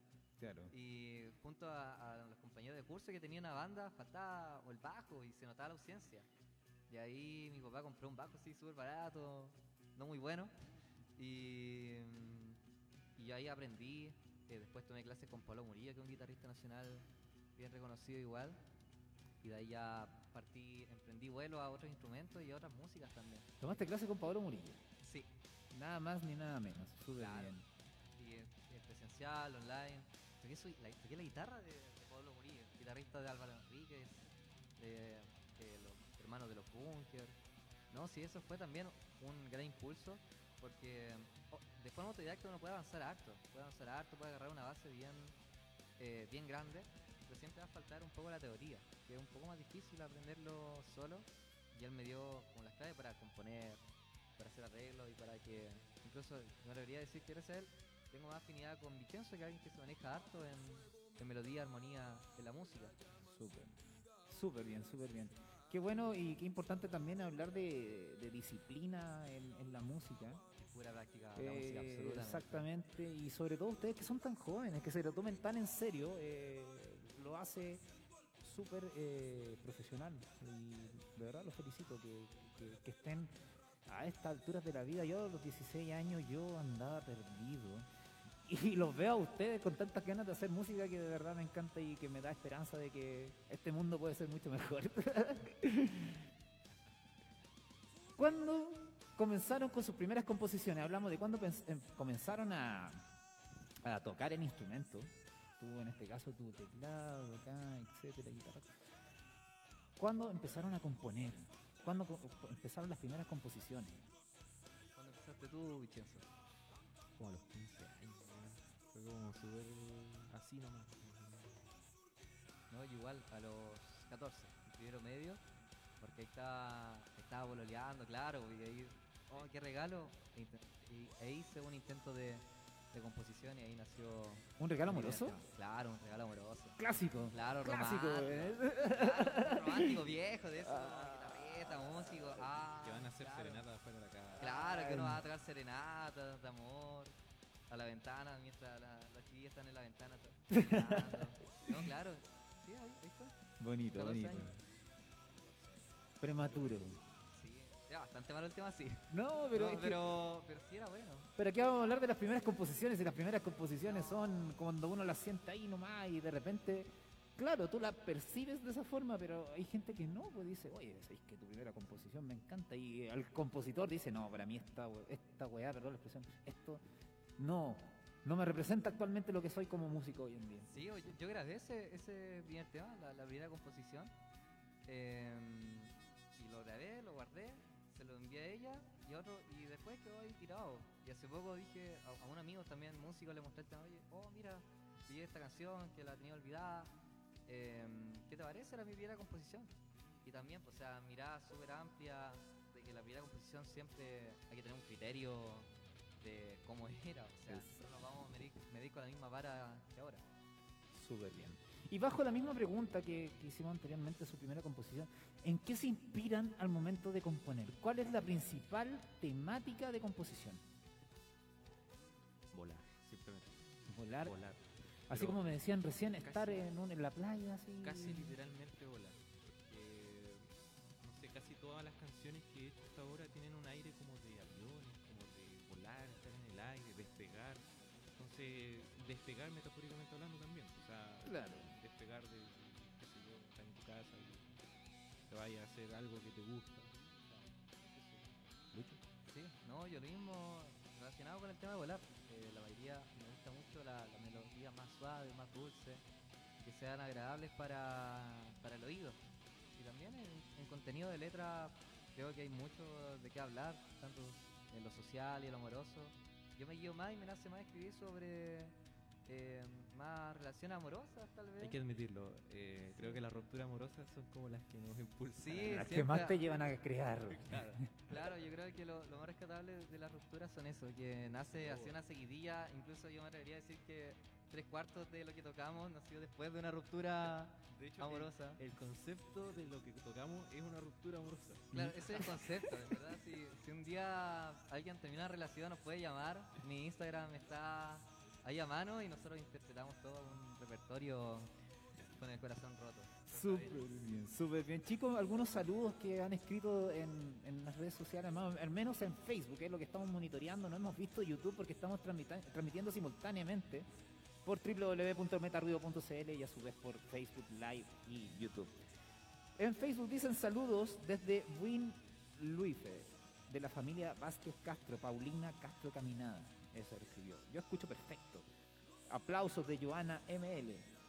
Cristian Ri- Riva de Neira, perdón, eh, dice, grandes chicos, grande Luis y Felipe y, Vicen- y Él, Vicenzo. él es mi padrino, yo un tremendo pintor, eh, de los mejores de acá de Atacama y tiene una misión re bonita que es eh, retratar la historia de, de la región, la cual esta región es muy, muy, muy importante la historia y tiene una historia muy bacana y él la busca retratar en pintura. Creo que era que es necesario destacar eso y también interesarse en, tu tra- en su trabajo que es gigante, en murales, pintura, y lo buscan porque de verdad es un trabajo impresionante. Mira, le diste un muy excelente dato a Metarruido. Así que nosotros estamos rescatando todo lo que sea eh, cultura y arte. Así que agradecido por ese tremendo dato. Dice el mismo Cristian Riva de Neira.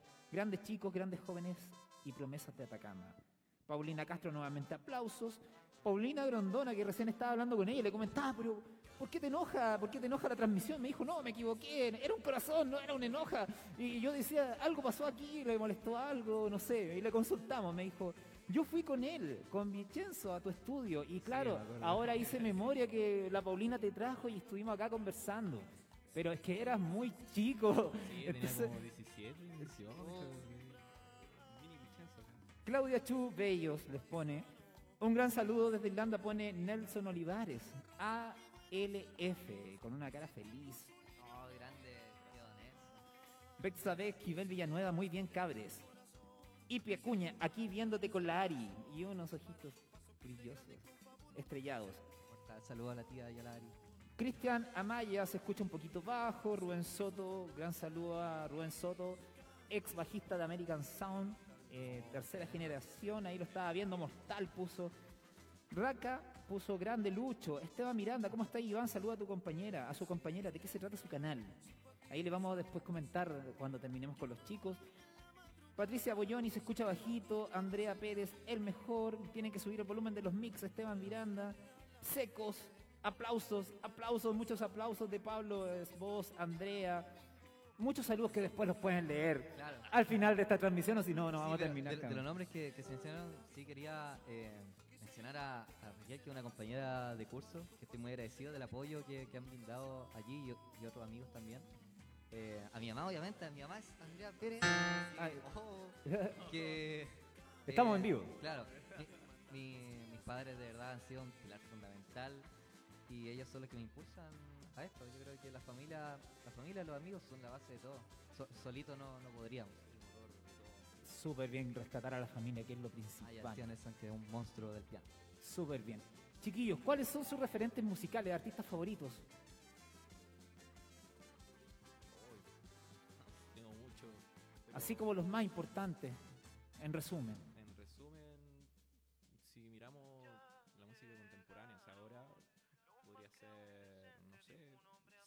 Soda, principalmente, como lo más importante. Y a nivel clásico, ya tenemos que ir a nombres que ya nadie conoce, así que mejor ni hablar. Ni hablar. Mejor no hablar de ciertas cosas. Claro, amigo, por mi parte, bueno, la mayoría de temas están pensados para, para rock y nosotros lo adaptamos a acústico. Y en eso, en, en los formatos que Ese fue a el trabajo. Claro, ese fue un gran trabajo que, que tuvimos. Eh, yo soy fanático de Radiohead, así a morir, de Tom York y los demás. No se nota. Ah, no, sí, se nota. Claro, y de, de ellos soy fan y, y me paso mucho, al igual que en Jorge González, solista también, todos sus discos también me los devoro y marcan eh, muchísimo a mí al- en la hora de componer. También podría añadir en... ah, Súper bien, buenos exponentes de, de la música y del rock en general. Cuéntenme qué tan complicado o tan accesible ha sido para ustedes grabar sus canciones. Para Vicenzo sé que, bueno, lo que pasa es que ambos tenemos eh, pequeños equipos para grabar demos, cosas así, pero Tema- oh, qué buen tema de fondo. Me encanta. Un saludo a los chicos de Wally Troques, son que tremenda, tremenda banda. Claro, nosotros, bueno, tenemos nuestros pequeños equipos para generar las ideas, para mandárnoslas, bueno, como por la distancia que tenemos de ciudades, eh, trabajamos mucho enviándonos las ideas que, que logramos trabajar ahí. Y en tema de cómo se grabar profesionalmente, yo tengo poquita experiencia. No sé si Vicenzo podría hablar un poco más del tema. Bueno, hace poquito estuve grabando en un estudio con, con la banda IQ y bueno, en realidad es algo, resulta ser algo cansador, pero la accesibilidad que hemos tenido ha sido, considerando la, la- el contexto, nuestra edad, todo, ha sido un poco difícil por el tema de la plata principalmente, el tema del tiempo, ahora mucho más con el tema de la pandemia, quizá por ahí han habido ciertas restricciones. Pero más que nada eso, o sea, y el trabajo que nosotros tengamos que hacer para llegar a eso. Claro, bueno, igual cabe destacar que hay muchísimos eh, productores, gente que tiene su, su estudio de grabaciones, eh, Metarruido, Bajo Esteñar, Movimiento Estudio, que son grandes, todo- hay muchos estudios de muy buena calidad acá en, en Coyapó y la mayoría de quienes lo dirigen son bastante, eh, ¿cómo decirlo? cercanos y muy muy humanos. Muy de piel. Claro, muy de piel y también de, de ponerse, o sea, te falta un poquito tranquilo para ir después. Eh, hay un gran apoyo entre músicos y productores, por lo menos acá en la región. Súper bien, eso va quizás más allá de lo monetario, como dice usted, como dicen ustedes, chiquillos, más allá de lo lucrativo, es, es sacar el proyecto a flote de alguna u otra manera. Súper bien, súper bien, chiquillos. No quería preguntar esto, pero ¿qué tan amigos son del metrónomo?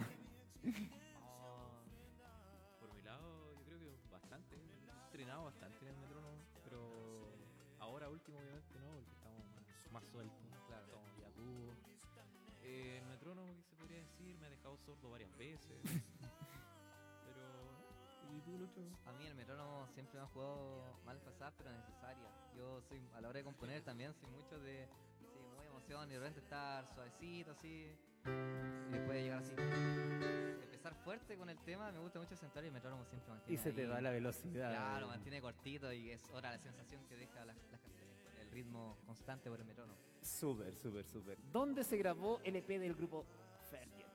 Ferget, bueno, Ferget, fue, fue una tremenda. Bueno, esto es un tremendo proyecto y ese lo grabamos en mi casa. Lo grabamos en mi casa de forma muy, muy, muy artesanal. Eh, eso sí, una guitarra y una voz la grabamos en Bajo el Chañar. ¿Ya? Pero yo la verdad es que ahí recién me estaba metiendo en la producción. A día de hoy escucho las mezclas, la grabación y digo, ¿cómo hice? Me pego así con- con la- en la pared. Pero en la grabación de- del EP de Ferger, que se llama Serie, está en YouTube, eh, fue muy, muy, muy linda por el tema de cómo fue en la casa. Todo fue muy cercano. Componíamos y grabábamos al tiro. Fue un EP muy, muy rápido de hacer y en la grabación también fue todo corriendo y en tres semanas compusimos y grabamos cuatro canciones. Un producto muy interno. Muy familiar, Claro, exacto. fue- hubo momentos muy, muy, muy lindos que, que se hicieron ahí porque estábamos con la tranquilidad de que íbamos, estábamos haciendo lo que más nos gusta y a nuestro ritmo, en nuestro hogar, estábamos, había una calidez, una, una atmósfera muy, muy, muy linda. Súper. Hablando de, de- de esa atmósfera y de eso tan interno, ¿cómo influyeron sus padres y familia en el desarrollo artístico prematuro?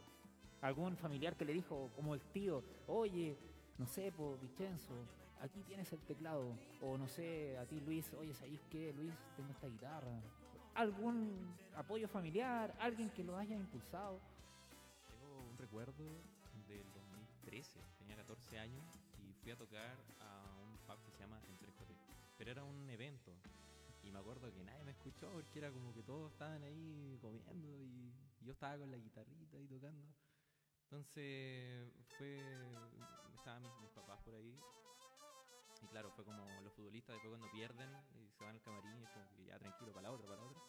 Ah, fue eso, entonces se notó ahí como el apoyo más allá de lo, de lo tangible, más allá del- teclado, la primera guitarra.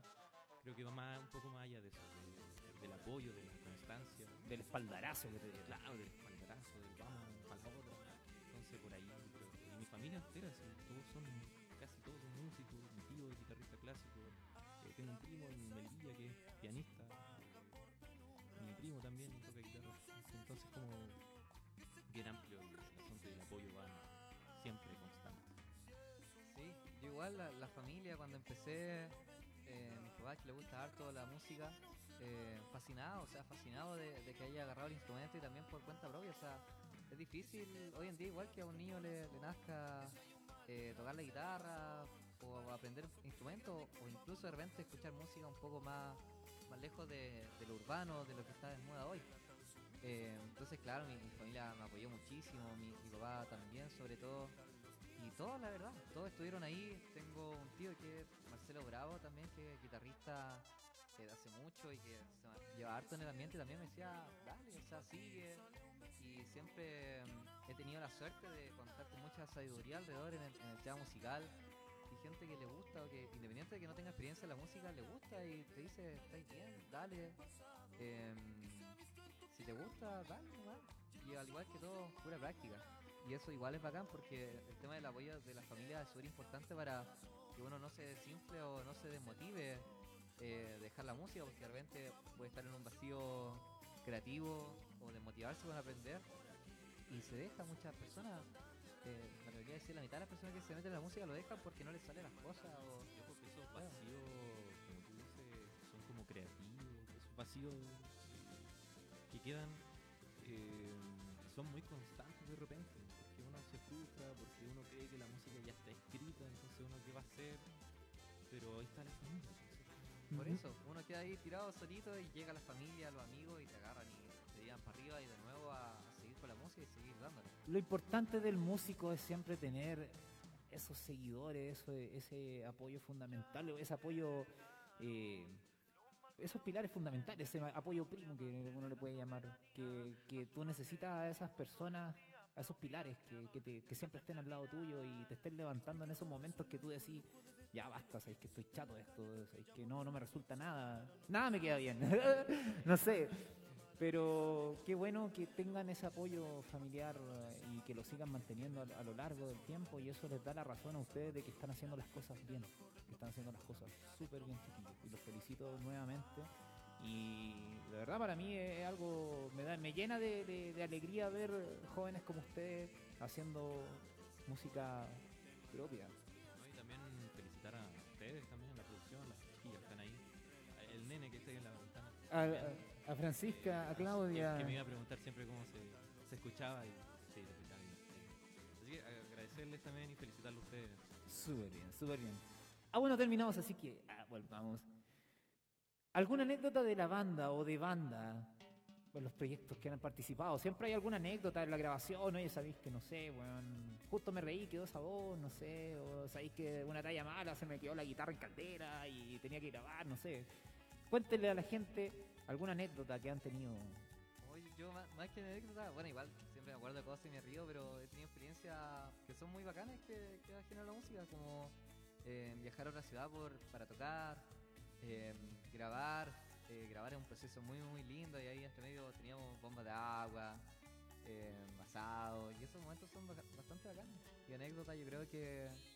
La verdad es que no se me viene ninguna a la mente, pero... Es difícil. Es, es difícil acordarse en el momento, pero eh, la, la música sí ha dado espacio a muchísimos momentos buenos, malos y chistosos también. pues, O sea, la, la banda no es, yo creo que es muy fome eh, reunirse con, con personas para hacer música solamente de, de forma profesional.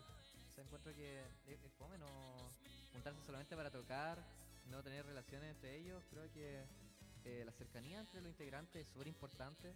La Para- relación humana, más allá de, Claro. de decir, oye, chiquillos, sentémonos a hacer música y ya, chao, nos vemos para la Claro, casa. Que, que la banda sea más que una banda, un grupo de amigos, un grupo de hermanos, eh, que sea más allá y, y gracias a eso van a hacer una afinidad y una motivación para tocar y una creatividad también que, que es increíble. Súper bien. No vamos a hablar de experiencias malas y buenas porque por lo menos ya sabemos que han tenido experiencias bonitas. Vamos a soltar esa pregunta. ¿Dónde podemos escuchar la música de ustedes? La música de Vincenzo está en su Instagram, en su Instagram está todo en GTV que se llama, es un espacio para escuchar canciones de larga duración. Y por mi parte también está, tengo la canción, el, single, que soy ayer, que está en mi YouTube. Eh, uno pone Luis Boyoni en YouTube y sale al tiro. Y también está el EP de Ferget, el cual el otro día desapareció misteriosamente de Spotify y me asusté. Fue, horrible, fue horrible. Yo mucha, generalmente casi toda la semana hago transmisión en vivo por Instagram y todo y comparto con, gente muy bacana ahí. Y dije, oh, a ver, entremos a ver Spotify de Ferget. Y pongo Ferget en el buscador y no está Ferget. No te. ¡Qué susto! Fue un susto horrible, horrible, porque me decía yo soy el encargado de publicar, de hacer marketing y cuestiones. Difundir. Claro, difundir. Y entonces dije, no, me van a matar. Y veo y me sale, esto está cancelado, Ferge fue bajado. Y así, oh, fue una desesperación horrible. Y ahí volvió a estar Ferget afortunadamente, solamente el EP de que se llama Set. Uno pone Ferget en Spotify y en cualquier plataforma, de- en verdad, está en 124 plataformas digitales. Así que en su plataforma favorita pueden buscar Ferget y escuchar los temas que son cuatro bien, bien, bien, bien bonitos. Más lo que viene más adelante quizá entre nosotros y Andrómeda. Súper. Sí, Ahí sí. pueden contar con Meta Ruido también para la difusión respectiva. Muchas gracias. Y a toda la gente que esté haciendo música actualmente, que tenga videoclip, que quiera participar, que tenga material para mostrar, ya sea en literatura, ya sea en teatro, danza, lo que sea, y que lo tengan grabado eh, eh, audiovisual, contáctenos a contacto arroba metarruido.cl y háganos llegar su material. No vamos a cortar ningún derecho ni nada por el estilo, al contrario, lo único que, que queremos es ser una plataforma de apoyo a todo lo que está pasando en Atacama en nivel artístico-cultural. Y continuando, que ya nos queda, ya estamos casi al final de la entrevista, coméntenme el interesante proyecto Atacama en vivo. ¿De qué se trata? ¿De qué consiste? ¿Y, y cómo podemos contactarlos? Ya estaba escuchando más, más o menos que esta terminaron la primera temporada, ¿o no? Claro, realizamos dos temporadas. Dos Eh, temporadas. Claro, yo, yo fui. eh, el tema es que llevamos dos meses, si no me equivoco, de pandemia. Y se me ocurrió de repente eh, contactar amigos de, de la música, decirle, oye, quiero hacer esta idea que, bueno, aquí consta Atacama en vivo, que era una serie de transmisiones en las cuales yo vía Zoom, eh, o sea, era una llamada Zoom con distintos artistas en las cuales eh, lo entrevistaba y mientras lo entrevistaba iba tocando eh, canciones eh, telemáticamente. Y esa llamada Zoom yo la transmitía a través de YouTube. Y eran jorna- claro, y hacíamos, eh, si no me equivoco, empezaba un martes y era de martes a viernes. eh, tres artistas por jornada que mostraban su música eh, y se generaba un, un grato espacio. Creo que fue cumplió su misión en el momento, que era apoyar, eh, dar a conocer artistas. Y conozco, el otro día me comentaba un amigo que, que se llama Iván, que eh, vio en una transmisión a un músico y le pareció súper bueno, que era la idea. Le escribió y ahora a- hoy día, a día hoy son mejor amigos. Entonces eh, fue bacán eso, dar a conocer a algunos artistas, algunos artistas que ya eran reconocidos, eh, darle ese espacio que la, más gente lo conociera y no se perdieran los escenarios de alguna forma. Súper bien, súper bien. Importante las redes de apoyo y sobre todo esta red. Me, me encantaría hacer una, una pequeña alianza desde ya con, eh, con esta agrupación de Atacama en vivo. Sería de- verdad que bueno- fue una muy linda iniciativa y, y no tenía eh, sin fines de lucro, obviamente, no, no hubo auspi- auspiciadores, eso sí, eh, True Graphics, que trabaja en gráfica, me aportó con un lienzo, al igual que una amiga, Gabriela, eh, me hizo una ilustración para como el logo del programa y todo se basó en aporte de pura buena onda y gracias a ellos se, se, se hizo Atacama en vivo, solamente a base de relaciones humanas que decidieron aportar una linda causa como era eh, apoyar a los artistas en un difícil momento como ha sido la pandemia. Muy bien, muy bien. Mira, sabes que de verdad yo, no, sinceramente, voy a ser muy sincero, no conocía el proyecto hasta que me lo nombraste. Hasta cuando me, me dijiste, yo te pedí una biografía y ahí empezamos a conversar y me sorprendí de- del trabajo de ustedes. O sea, 16 años con mucha hambre, así, tu edad, Vicenzo, perdón. Par de patos. Par de vatos también, o sea, es súper joven, son súper jóvenes y que tengan hambre de hacer este tipo de cosas, eh, eh, lo encuentro bastante genial. Lo encuentro bastante Sí, genial. Aquí, bueno, yo, yo realizaba eh, la producción, eh, la coordinación, La bitácora. la bitácora, yo el contacto, yo me volvía loco esos días. Si incluso aquí en el cuaderno tengo, es horrible el, el orden que tenía acá de, del programa, los números, los días. Locura máxima. Locura máxima, era, era de loco esos días, me decía que estaba con clase online. y, claro, era de locura máxima, pero me hacía feliz porque al final la música me llena el alma absolutamente y si puedo ayudar a otras personas de alguna manera, feliz de hacerlo, por más que con todo lo que cueste. Súper bien, chiquillos, súper bien. ¿Tienen alguna banda, artista favorito en la región?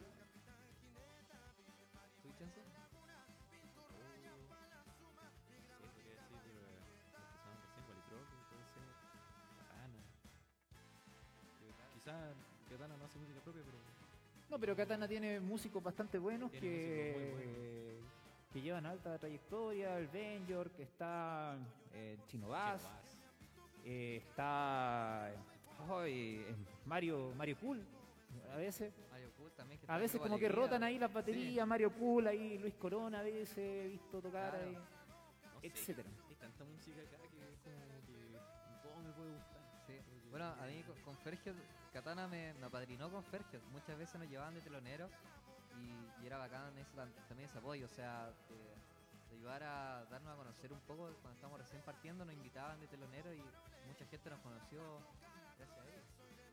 Y respecto a la pregunta de artista, podría mencionar a, a Juanito que tiene el, el proyecto de Tolueno, o sea, tenía, ahora está con Daniel. Arcal, sí, em, él, eh, los Palacios Verdes. Los Green Palace. Los Green Palace, son tremendos.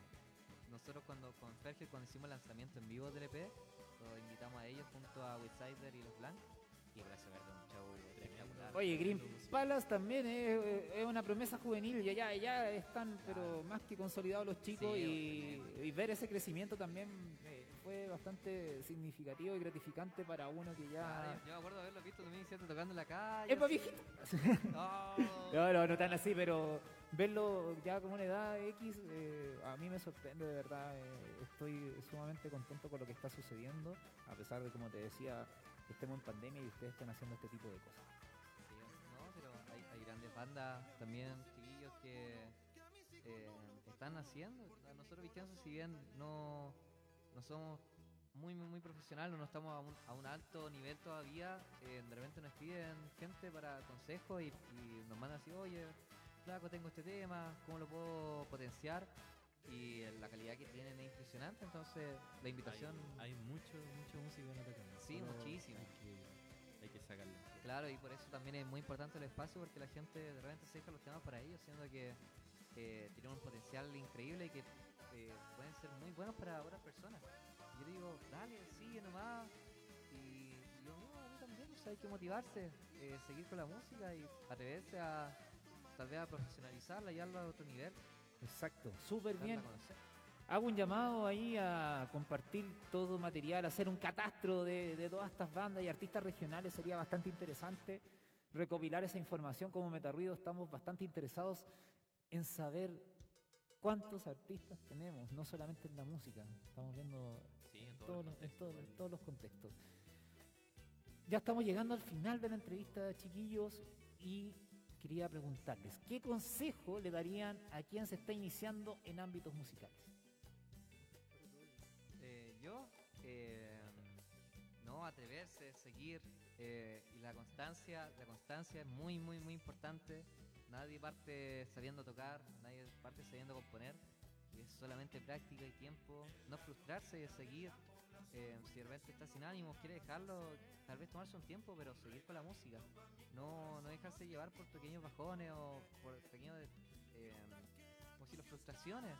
Hay que seguir nomás y todos, todos, todos, todos, sin excepción, tienen un potencial increíble. Tal vez hacen canciones horribles en un principio, pero esas canciones tal vez si le dedican más, más, tiempo, eh, pueden convertir- convertirse en unos hits increíbles. Todos tienen un talento, todos llevan un músico por dentro y tienen que solamente darle, motivarse y seguir, seguir, seguir, seguir, motivarse sin importar cómo se vean a ellos mismos. O sea, tal vez uno piense que es malo, pero en verdad puede ser muy bueno.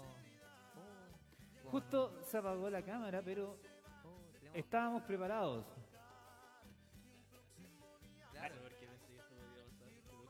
Es que se alargó bastante la... la- Estaba buena la conversa. Eh, se- claro, está buena la conversa eso y, y todo. Y, y tenía un tiempo limitado, pero bueno, ahí se están viendo los chicos. Está. Otra cosa agradable de, de este programa ha sido la cantidad de gatos que hay. Sí, a mí me hace un poquito mal, pero me encariño, me encariño.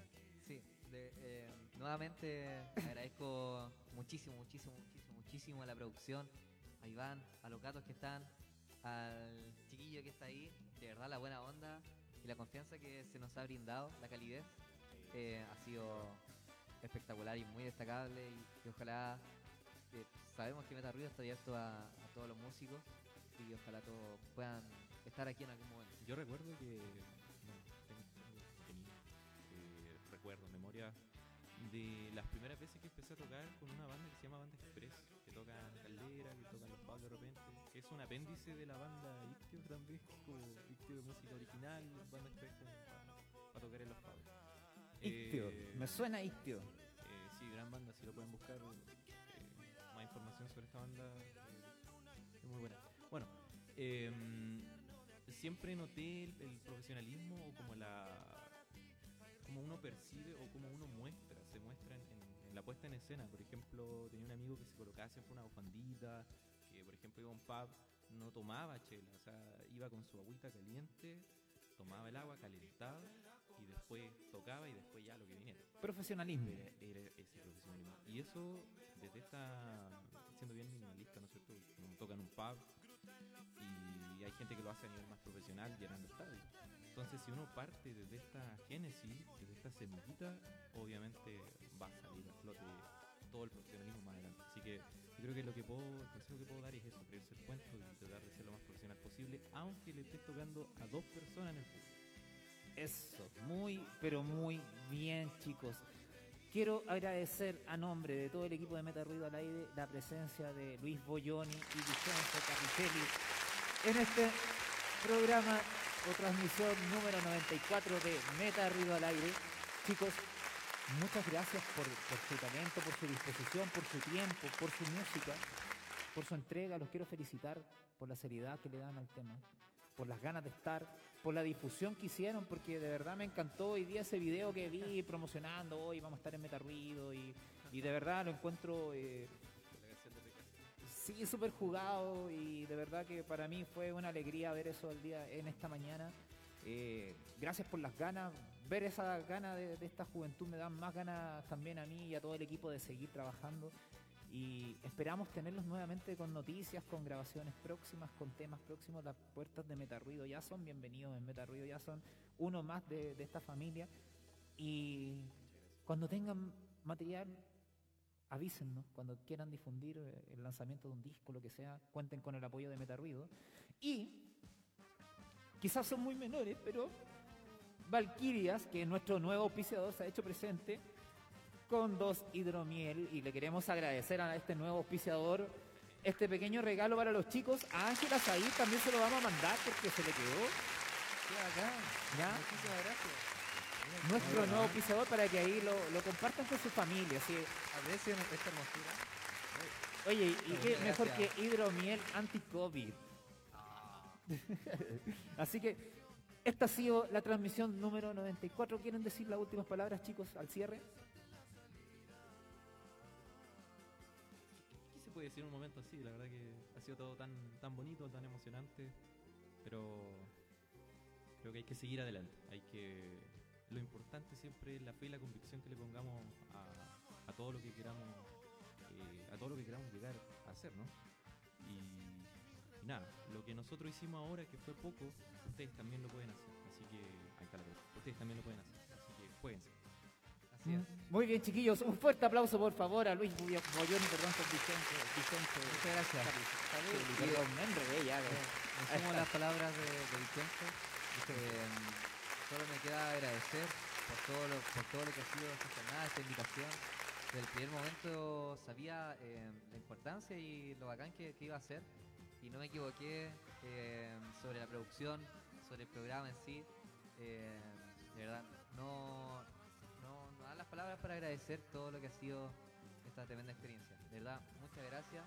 Con Vicenzo estamos muy agradecidos. Gracias también a Vicenzo por, por apoyar, todos mis amigos, familia que han estado presentes y que son finalmente quienes hacen esto posible, porque sin ellos Familia Boyoni Pérez, de verdad que muchas gracias. Súper bien, chicos. Como les decía, muchas gracias y nos estamos viendo en una próxima. A toda la gente que nos está viendo actualmente, en la última parte del cierre, les quiero nombrar que mañana hay una expo del Día del Padre en Plaza de Armas. Apoyen a los microempresarios, a gente que le ha costado tanto salir a trabajar en este último periodo, porque efectivamente tenemos una pandemia, pero esta pandemia eh, no perdona al pequeño empresario. Al gran empresario, todo lo que quieran, pero el pequeño empresario, lamentablemente, la pandemia se la está llevando también. Entonces, apoyar a toda esta feria de la Expo del Día del Padre mañana, a quien quiera hacer un regalo, un presente, etcétera, o quieran comprar simplemente algo para ustedes mismos, también pueden ir a la Expo Feria que está en Plaza de Armas. Cuídense. Eh, dígame. Y un saludo también gigante a mi hermana Rafaela Boyoni, que es una tremenda pianista que tiene que seguir con la música y espero en un fu- futuro programa también estar presente con ella. Ella tiene, dos- tiene 12 años, si no me equivoco. De Y- hecho, y ella, ofició con el piano. ella ofició con el piano. sí. Así que Una gran auspiciadora. Sí, quería darle ese espacio a ella para, para agradecerle por todo, por todo el cariño y que también ella, ella es mi ejemplo también de que también de repente se frustra con la música, pero ahí está el- el- lo que planteamos con Vicenzo, la práctica, seguir y tenerle cariño a la música, que nos guste y si nos gusta, a todo lo que nos guste, sea pintura, música, arte, cualquier tipo de arte, seguir dándole con, con lo que nos hace, con lo que nos hace feliz y siempre con constancia y disciplina. Exacto, darle con todo, chicos. Muchas gracias. Estamos muy agradecidos de toda la audiencia.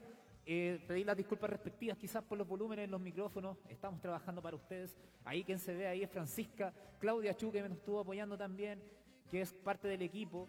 Eh, Laura Rojas también que está encargada de las cápsulas. Pronto van a conocer esas cápsulas radiales que vamos a tener nosotros. Programa que se llama A la Balanza. Vamos a tener a los constituyentes ahí, vamos a estar hablando de todo de toda esta materia de interés y muchas cápsulas más. Si usted quiere ser parte de Metarruido como equipo, también puede escribirnos a contacto arroba metarruido.cl. Y con estos chicos yo me despido, agradecidos a nombre del equipo de Meta Ruido al Aire. Muchas gracias por toda la audiencia. Nos estamos viendo la próxima semana a las 18 horas. Un adelanto vamos a tener a Eri Galás y un invitado sorpresa. Los dejamos hasta la próxima semana. Muchas gracias. Chao.